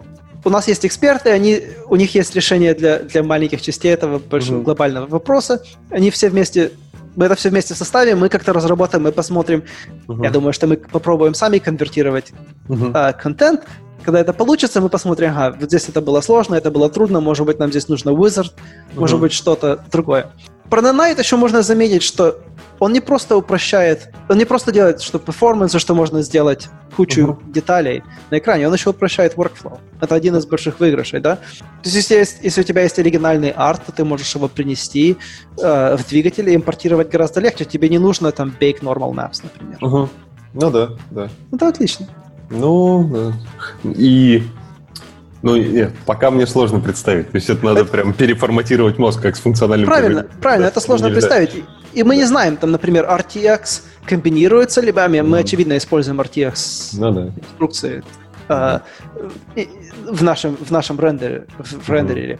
Мы будем ли мы использовать RTX инструкции с Nanite? Я не знаю, я над Nanite не работал.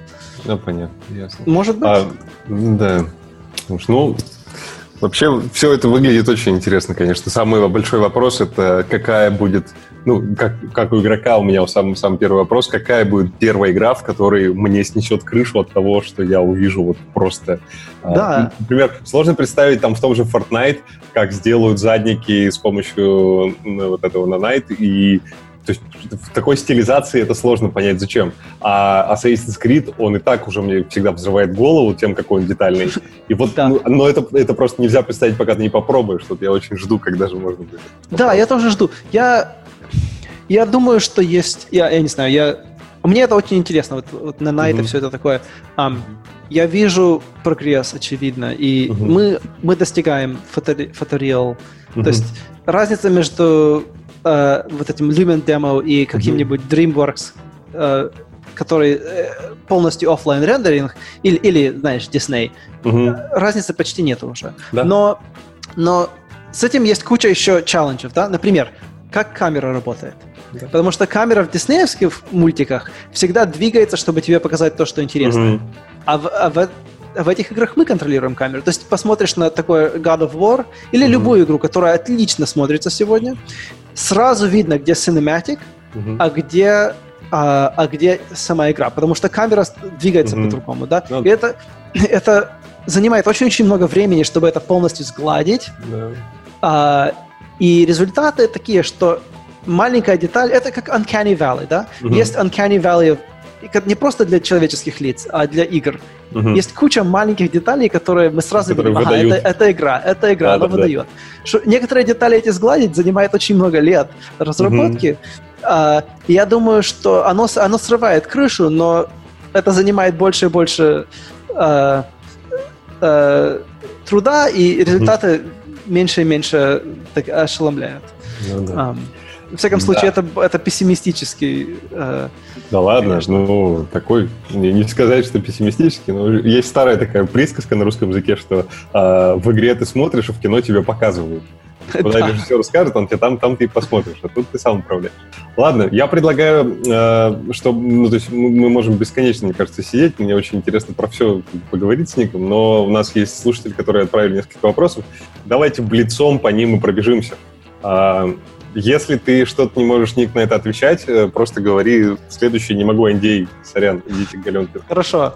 А, первый вопрос, они не все про технологии, но что люди спросили, то мы и спросим. Тебе, Олег, а, помочь с вопросами или ты справишься? Я, если совсем буду погибать, ты мне Окей. помоги. Вот. А, Отправляй Галенке тоже. Хорошо. Все, ты, Миша, ты разрулил все. Менеджер нужны вам, Серег? Возьми, он Мишу менеджером в команду. Он, он разруливает. Кастом. да. А, если кто-то хочет попасть в команду движка именно, что ему лучше всего делать? На какой сайт пойти? Uh, у нас есть careers, uh, epicgames.com forward slash site forward slash careers. Там все открытые работы. Mm-hmm. Как всегда, дисклеймер. Если ты, как они любят у нас здесь говорить, если ты badass, mm-hmm. если ты можешь показать, что ты сделал что-то очень классное, и ты хорошо умеешь, у нас всегда есть вакансия для, для супер, супер хороших разработчиков. Ну, а, и если я правильно понимаю, что команда движка, она не только в Каролине, есть и около Сиэтла, тоже движком. Команда движка распределена по всему миру. Mm-hmm. А, некоторые люди работают из дому, сейчас все работают из дому. Да, да. А, Да. Так, хорошо, на вопрос Саши мы ответили. Саша еще прислал ссылку на свой LinkedIn, но я думаю, что она здесь нам не поможет ничем. А Саше удачи найти общий язык с рекрутерами Epic Games. Удачи. А, второй вопрос. Э, Будут ли, в, вот я прям, мне очень этот вопрос нравится, будут ли в Unreal Engine 5 координаты формата Double? Мы об этом очень много говорим. А, я, поним- я вижу, что человек, который задает вопрос, очевидно, а, думал об этих, а- об этих а, проблемах. Ам, А для тех, кто не понимает, для тех, кто не совсем разбирается... Есть такой, э, есть такой обычай в индустрии э, переходить. Вот он, значит, сначала 10 лет мы все переходили от Vector 3 на Quaternion, а теперь мы будем переходить с float на double еще 10 лет. Это тип данных, чтобы координаты... Нет, я понимаю, что такое флот, я знаю, что такое double. А какую проблему это вызывает? э, Отсутствие... Проблемы, проблемы две. То есть п- проблема с флотом такая, проблема с флотом такая. Если я хочу построить большой мир, то precision флота на краях мира перестает работать. То есть у меня физика перестает работать и все такое, да? Окей. То есть мне нужно более, мне нужно более разрешение precision. А, но есть куча трюков. Например, ты можешь разделить мир на квадратики и сделать, чтобы самый квадратик или кубики.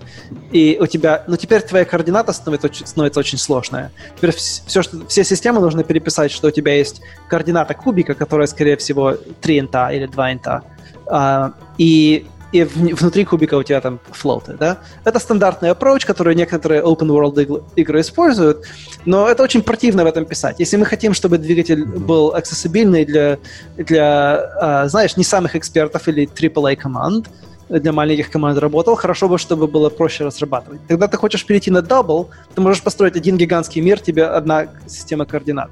Но если мы перепишем весь двигатель на даблы, то, например, на телефоне у нас уже не хватает памяти, и, и iOS, например, очень агрессивно убивает программы, которые allocate память быстрее, да? То есть это будет trade-off между performance и, Мгм.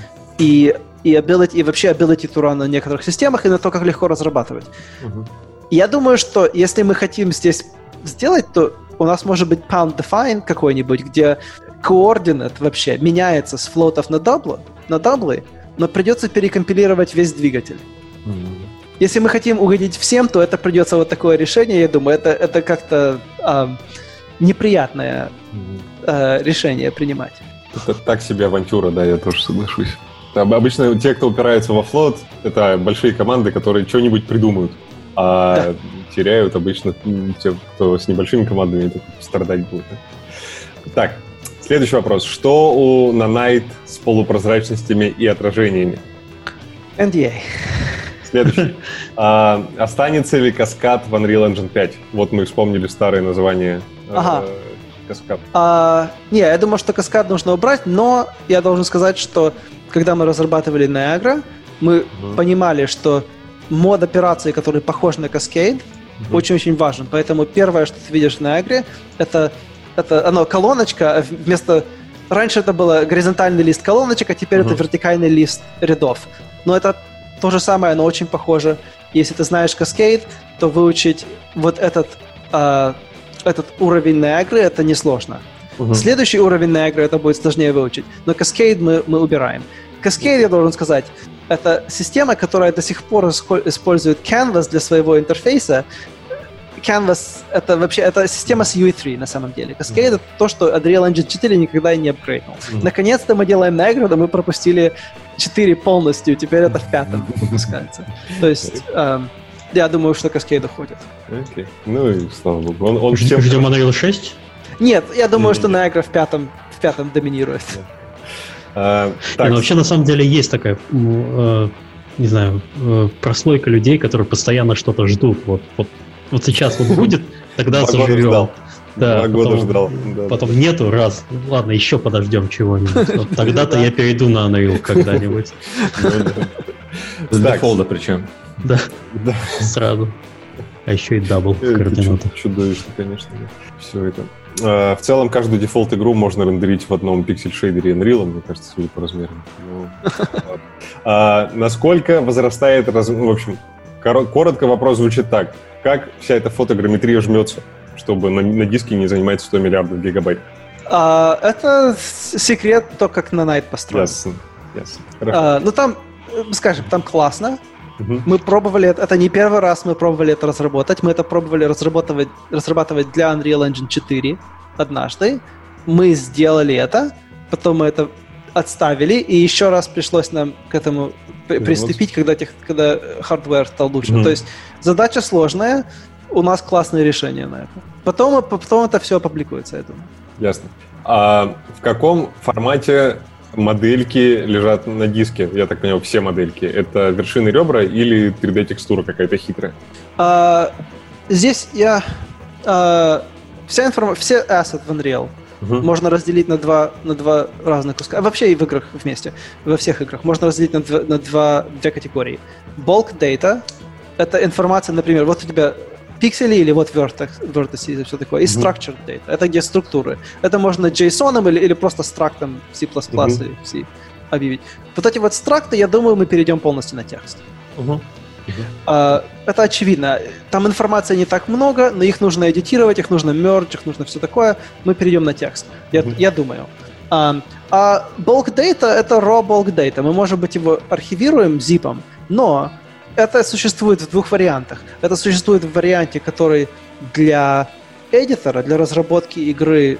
А есть второй вариант, который для именно который cooked. Мы в начале подкаста говорили про cooking. Mm-hmm это будет скомпрессировано, это будет переведено в формат, который нужен тут в форме, да. То есть, mm-hmm. например, текстура, мы используем Targa, потому что там каналы легко, или PNG, мы очень часто используем.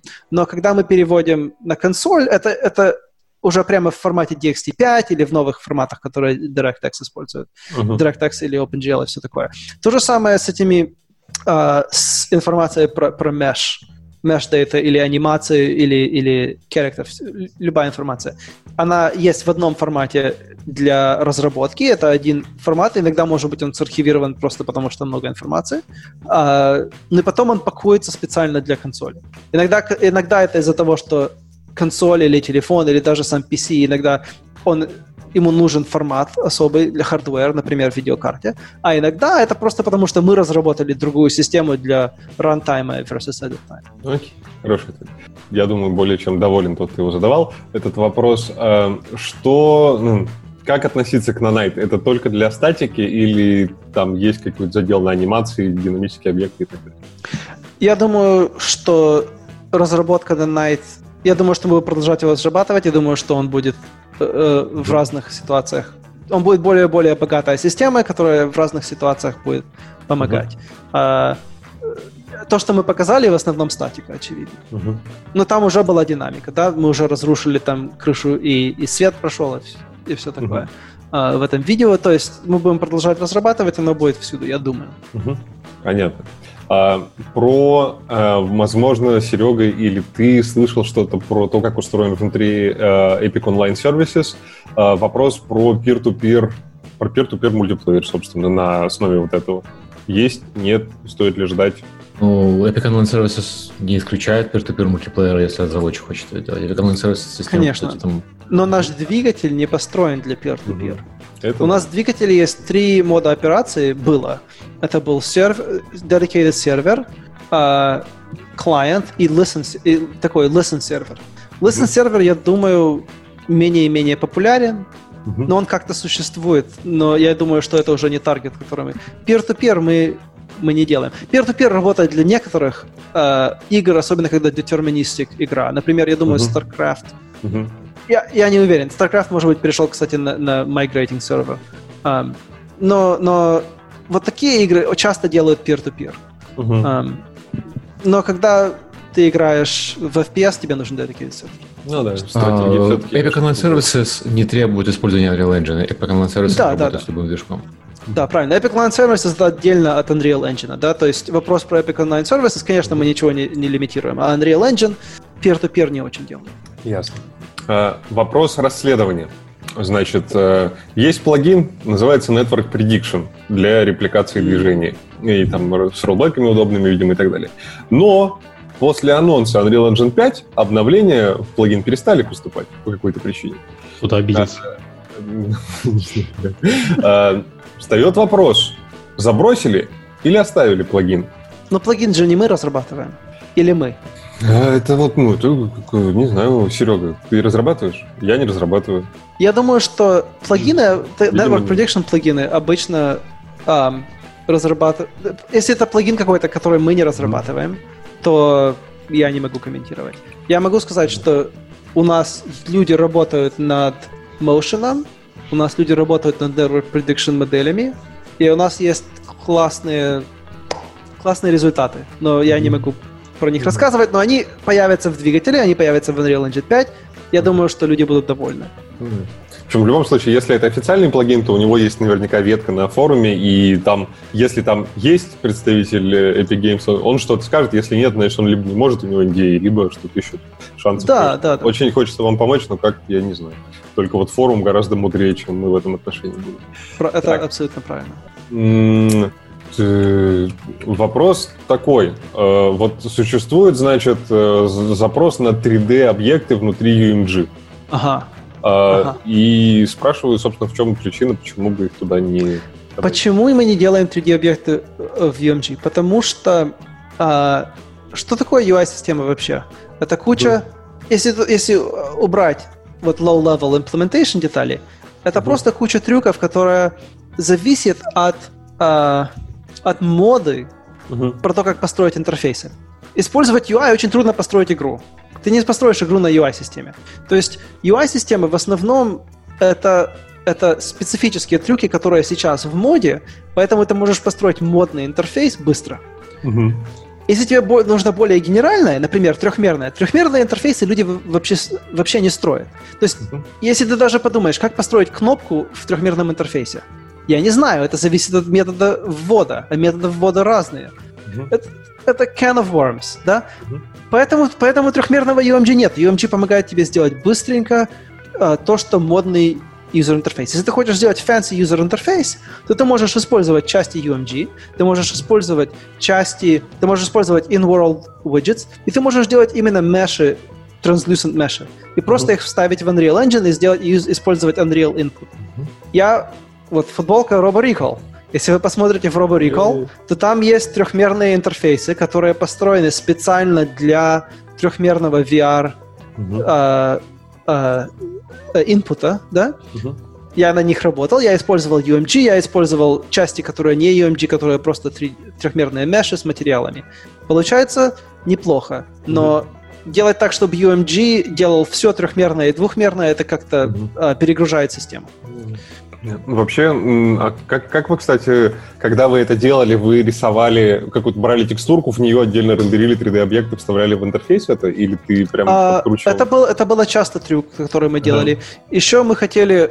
Ш -ш Одну вещь, которую было бы легко добавить для UMG, довольно легко, было бы интересно, это просто сделать offset. То есть не полную трехмерную, а если а. у тебя есть кнопочка, я просто хочу, чтобы она выплыла вперед. Угу. Для этого нужно изменить, как, как UMG рендеринг работает. UMG рендеринг у него вообще просто двухмерные координаты ну, на все, на все вертексы, чтобы, uh чтобы буфер был меньше, да? Если uh ты выбросишь float с каждого вертекса, у тебя получается просто меньше uh буфер. uh Поэтому сейчас он локнут в двухмерный. Я вижу, что еще есть вопрос, почему долго не делали GPU Light Mass. Я есть тоже такой, могу, да. я тоже ну, могу ой, на это ответить. Давай. Я побоялся а, задать то, что он такой какой-то абстрактный. Типа, почему? А, он абстрактный вопрос, но, но ответ, ответ довольно простой. Мы его сделали, но качество было не такое, как достаточно, чтобы, чтобы разрабатывать. То есть мы его разрабатывали, разрабатывали, но потом качество никогда не достигло того, какой. Mm. И на, на рендеринг фарм тебе все машины нужны, в них должен был быть GPU. А очень часто, когда у тебя compute farm, на который мы distribute, э, тебе там они вообще headless machines. Mm-hmm. Поэтому нет преимущества. Но сейчас мы уже сделали Lumen, и это и есть GPU Lightmass и Unreal Time, то есть, ну, оно не совсем GPU Lightmass. Uh-huh. Да? А, то есть мы его разрабатываем, это, просто сложно. Приоритет не всегда, не всегда made sense. Uh-huh. Есть ли какая-то, ну, что ты, что ты можешь сказать про инструменты, с помощью которых делали анимации вот в этом Unreal Engine 5 демо, которую показали? Э, человека интересует про контекстуальные анимации, которые там были как это все внутри редактора задается, редактируется, есть ли там какие-то новые инструменты? А, у нас есть новые инструменты анимации, но они в основном направлены на людей, которым которые не используют, например, Maya или Max, mm. и они просто хотят сделать быстренько анимацию, там, mm. вернуть скелету. Um, но во-первых, у нас есть Motion Capture Support, конечно, мы можем импортировать Motion Capture, Втор... и второе, есть uh, uh, у нас есть куча аниматоров. Вообще, вообще есть трюки, которые нужны, например, для того, чтобы там руки схватились прямо за, за, э, за камень. У нас теперь руки очень высокого э, разрешения и камни uh-huh. очень высокого разрешения. То есть тебе uh-huh. нужно прямо, чтобы пальцы все схватились. Для этого, конечно, программист пришел и написал особый код. Я думаю, что мы этот код, я не знаю, если мы это публично показали уже, но мы этот код, скорее всего, распространим uh-huh. в какой-то момент, когда вся эта технология более будет э, более будет созрелая. Угу. Но она еще, ну, еще сейчас довольно молодая, да? Ну да. да. Превью еще мы даже не, не, не выпустили. Да. Э, говоря о выложить в открытый доступ э, с пятым Unreal Engine, стратегия, если я правильно понимаю, такая же, как с четвертым. Когда он выйдет, на GitHub станет доступен код. Я думаю, что да. Хорошо. Э, будет ли какая-то интеграция у Unreal Engine с Prometheus? Э, искусственным интеллектом для создания виртуальных пространств. Это частный плагин, у нас был его создатель в гостях даже. Прометей Интересно. Ну, но у нас есть Unreal Store, то есть можно всегда... Мы никому не запрещаем писать плагины, да? А, я думаю, что если Promethean AI хотят интегрировать с Unreal, мы их никогда не, не остановим. Um, то есть это есть возможность, это зависит mm-hmm. от Promethean. Um, и у нас есть то есть можно использовать блупринты, интегрировать uh-huh. с, с эдитором самим. То есть это тоже есть возможность. Uh-huh. И плагины на эдитор тоже есть. Это, это все возможно, технологических барьеров, я думаю, что не, немного. Ну, тут, тут два варианта. Первый вариант, э, если кто-то спрашивает со стороны, то э, вроде как Promethean AI получали грант от э, Epic Games, и вообще они выглядели очень хорошими, сговорчивыми ребятами, поэтому, я думаю, они прекрасно интегрируются с пятой. А второй вариант, если это кто-то из самого Promethean задает э, вопрос, тогда все заходите на сайт Promethean AI, очень хорошая компания, все их любите. Андрей Максимов, залогиньтесь. Да, если вы хотели попромоутить Promethean, то Promethean классный. Все идите, почитайте про Promethean. А, так, расскажите про анимации, что появится в UE5, Motion Matching. Ну, это мы только что коснулись вроде как. Если про Motion Matching чего-то особого добавить не хочешь? А, я, к сожалению, не очень много знаю про, про ага. анимацию, в, а, которую мы разрабатываем сейчас. Ясно. Um, угу. Так, э, еще сколько же про анимацию вопросов. На презентации была про импрув. Интересно, в чем он заключается, тоже только что обсудили. Так, планируется ли обновление для 2D? Paper 2D не обновлялся практически со времен его создания. А, я не вижу очень много энтузиазма обновле... для обновления Paper 2D. Мне бы хотелось, конечно, я очень люблю двухмерные игры, но а, я думаю, что одна, одна из сложностей с этим — Unreal это большой двигатель. И на самом mm-hmm. деле его можно, конечно, э, из него можно выключать кучу частей, перекомпилировать его, и когда-то станет маленьким двигателем. Тогда mm-hmm. сила Unreal, то, что делает его э, уникальным двигателем, это начинает исчезать. То есть mm-hmm. Paper 2D я могу пойти использовать Cocos 2D, и для нас это э, финансово не имеет смысла. Ну да, не так много. Собственно, Unreal Engine, мне кажется, у всего мира ассоциируется с офигенной графикой и да, да. мало с 2D играми, а для 2D игр есть. Да, и, и, и к тому же, зачем нам э, давить на людей, которые сами разрабатывают двухмерные двигатели, которые хорошие двухмерные двигатели? Это, да. это тоже неприлично даже. Мы бы просто тогда их их бизнес разрушали, а свой бы мы не сильно продвигали вперед. Я думаю, из этого. Я понимаю, что люди очень, люди очень любят качество, которое мы производим, и им хотелось бы двухмерную, двухмерный двигатель от нас, но это... Вообще это, вообще-то, да, это очень интересный вопрос, когда вы, по сути, платформа, и если вы будете делать все, то вы убьете людей, которые, ну, не людей, а компании, которые... Бизнесы, да? Да, бизнесы, которые вокруг, я не сказал, недостатка, а отсутствия определенных вещей А в платформе они на этом делают собственные продукты хорошие, они на этом Да. сфокусированы. То есть был вот вопрос вот про Network, почему не взять э, готовый сетевой движок, э, Ну да. уже которых на рынке достаточно. Потом, Очень, очень красивый жест был, ну, я всячески одобряю, считаю очень правильным, когда э, Epic Games дали большой грант э, Godot, Open Source 2D, а вот 2D или 3D, он, я что-то не знаю, ну, скорее всего... Оба. Оба, да. Я на нем ничего не делал еще, но, в общем, это open source движок, который, наверное, быстрее всех остальных растет из, малень... из новых движков за последние годы. А, И очень здорово, что его поддержали. Я думаю, там все, все, все комьюнити будет счастливее и эффективнее. А, Мы пробили все вопросы. У меня есть два в конце на заключение. Предлагаю в них и выстрелить. Первый. а, Если у человека есть запрос к Epic Games, он хочет там попросить э, добавить сортировку контента в лончере движка и магазина, а, или там курс какой-то, чтобы Epic сняли, куда ему написать этот запрос э, feature request? Очень галён. Окей, давай. По, по движку или по лончеру, то это, наверное, лучше писать мне, я уже переправлю э, куда надо. А если про движок, то я даже не знаю, кому это писать. В общем, форум, мне всегда на форуме очень активно отвечали. Да, кстати, там форум- много людей. Ты да, прав. есть Форум, форум движка э, очень хороший, да. Да. Там И, е- Да, так говори. Если вы, если очень-очень хочется, то можно построить прототип и показать. И это, думаю, самый лучший способ зажечь интерес в Epic. Если есть плагин прототип того, что ты хочешь увидеть, то или ты получишь, или если, если это интересно достаточно людям, ты можешь даже получить мегагрант. Я, конечно, не гарантирую это. Мегагранты не получают все, но а, это, я думаю, более эффективно. Просто писать имейл и говорить, мне хочется это. Я думаю, что очень много людей такое делают, и, и- и твой месседж, может быть, Да. потеряется. Слушайте, по поводу мегагрантов, можно я добавлю? Потому что у меня этот вопрос э, оказался очень больным. А ну-ка. Подавайтесь на мегагранты. Ага.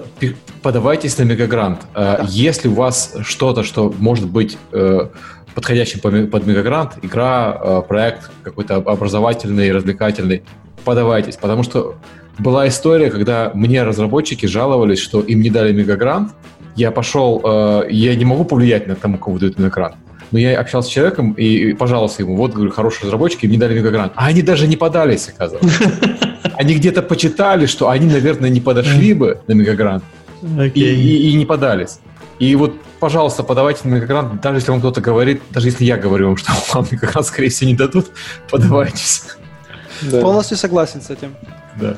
На прошлом PAX э, в Сиэтле э, руководитель, видимо, всей программы мегагрантов ходил за рукав, отводил людей в сторону и спрашивал, делаешь что-нибудь Unreal Engine? Если делаешь, подавайся на мегагрант прямо при мне. Руку не убирай в карман, давай, подавайся сейчас. Это было очень смешно, но там все.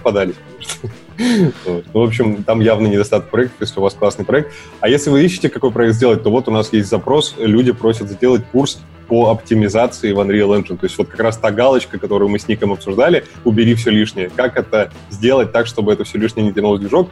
Вот люди просят такой курс. Если сделаете такой курс или хотя бы там серию видео, то, видимо, можете подаваться на мегагрант. Наверное, это кому-то нужно. Вот. А, Полностью согласен с этим, да. Э, И последний напутственный вопрос. У нас довольно много слушателей, которые только начинают э, свой путь в этой индустрии. Э, ты очень интересно рассказываешь по технологии. Вообще у тебя карьера, которой многие э, могут мечтать. С тобой очень интересно про все это поговорить. Если бы ты сейчас э, только начинал э, с- работать в игровой индустрии, ты вот закончил институт, какой бы ты какую бы стратегию действий ты выбрал? Что бы ты учил? э, Куда бы ты писал? Что бы ты делал?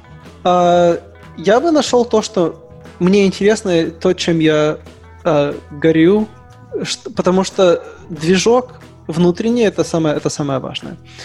Ты не станешь лучше, чем другие, просто потому что ты попробовал раз или два. Ты станешь лучше, чем, лучше, чем все люди. э, есть ты станешь так, первый, топ 5%, да, нужно, нужно стать, чтобы, чтобы по-настоящему попасть в хорошую, в хорошую позицию где-то, я думаю. А это происходит только из-за того, что ты тратишь часа, дни, недели и месяца и, и года на, на разработку своих, своего таланта.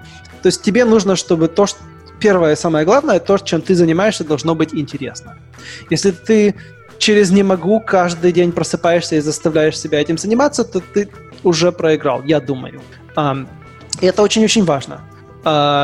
Я не могу сказать, какую, что каждому человеку подходит, но очевидно, что э, есть недостатки э, людей, которые понимают технологию, хорошо понимают, как рендеринг работает. Не обязательно очень-очень детально, но поверхностно, как минимум, понимают рендеринг, понимают математику, которые э, следят за fashion в user interface дизайне, которые понимают архитектуру компьютеров. Э, это все можно изучать. Это все то, что мне интересно, то, что я изучал. Э, как-то получилось. Э, но я тоже провел много лет, три года я просто работал на Intel, это было не очень интересно. Но что я делал? Я после того, как заканчивал работу на Intel, или, или утром до того, как я им нашел, я работал над своим проектом, который мне персонально был интересен, чтобы разработать свои, эм, свои скиллы. И это, это было по программированию, я использовал разные языки.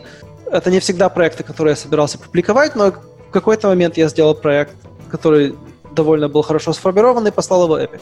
То есть это, это берется большим количеством работы, но эта работа не может быть адская, это должен быть труд, который как минимум немножко приятен. Э, очень хороший ответ, один, э, одно из лучших напутствий, которые можно дать. И, в общем, ребята, дерзайте. А, Ник дал вам очень дельный совет, что делать. Что, господа, мы будем заканчивать после двух часов? Я думаю, да, я думаю, у нас э, сказали все, что хотели. Меньше, чем два часа, потому что мы начали ну, чуть позже. Ну, на самом деле у нас было прислано где-то 50 вопросов. Мы просто понимали, что не сможем на все ответить.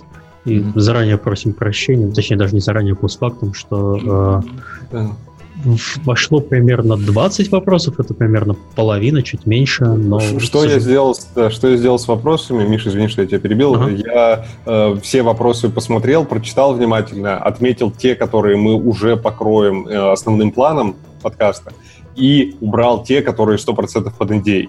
И поэтому у нас остались не все вопросы, какие-то из них дубли и так далее. Но мы, в общем, сделали все, что смогли. Я думаю, что в любом случае э, все, что вам под, э, э, все, что вам можно рассказать мимо NDA, если у вас очень горит, можно всегда спросить на форуме. Там, вот, я повторюсь, мне всегда отвечали. Не было ни разу, чтобы сотрудник Epic Games не пришел и не ответил что-то в форуме. Это какой-то аномальный форум, но там почему-то всегда отвечали. То есть вот. любителям конспирологических теорий, если ваш вопрос не был задан, вы попали в точку. Вы знаете, как Вы зрите все... в корень, да-да-да. Да, зрите в корень, и вы что-то, что-то, что-то понимаете. Да. Все-таки, да.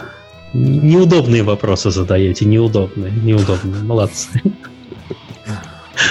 Ой, ладно. Я так понимаю, что у нас это последний подкаст в сезоне, мы вернемся уже Опа. в августе. Серега, подальше. как же, как же Все, последние по новостям пройти следующее воскресенье? Как ты на это смотришь, чтобы собраться или ты уже все, уже купил билеты э, не знаю, в ближайший парк, чтобы сходить в следующее У меня воскресенье? по воскресеньям только гольф, ты знаешь. Подкасты гольф.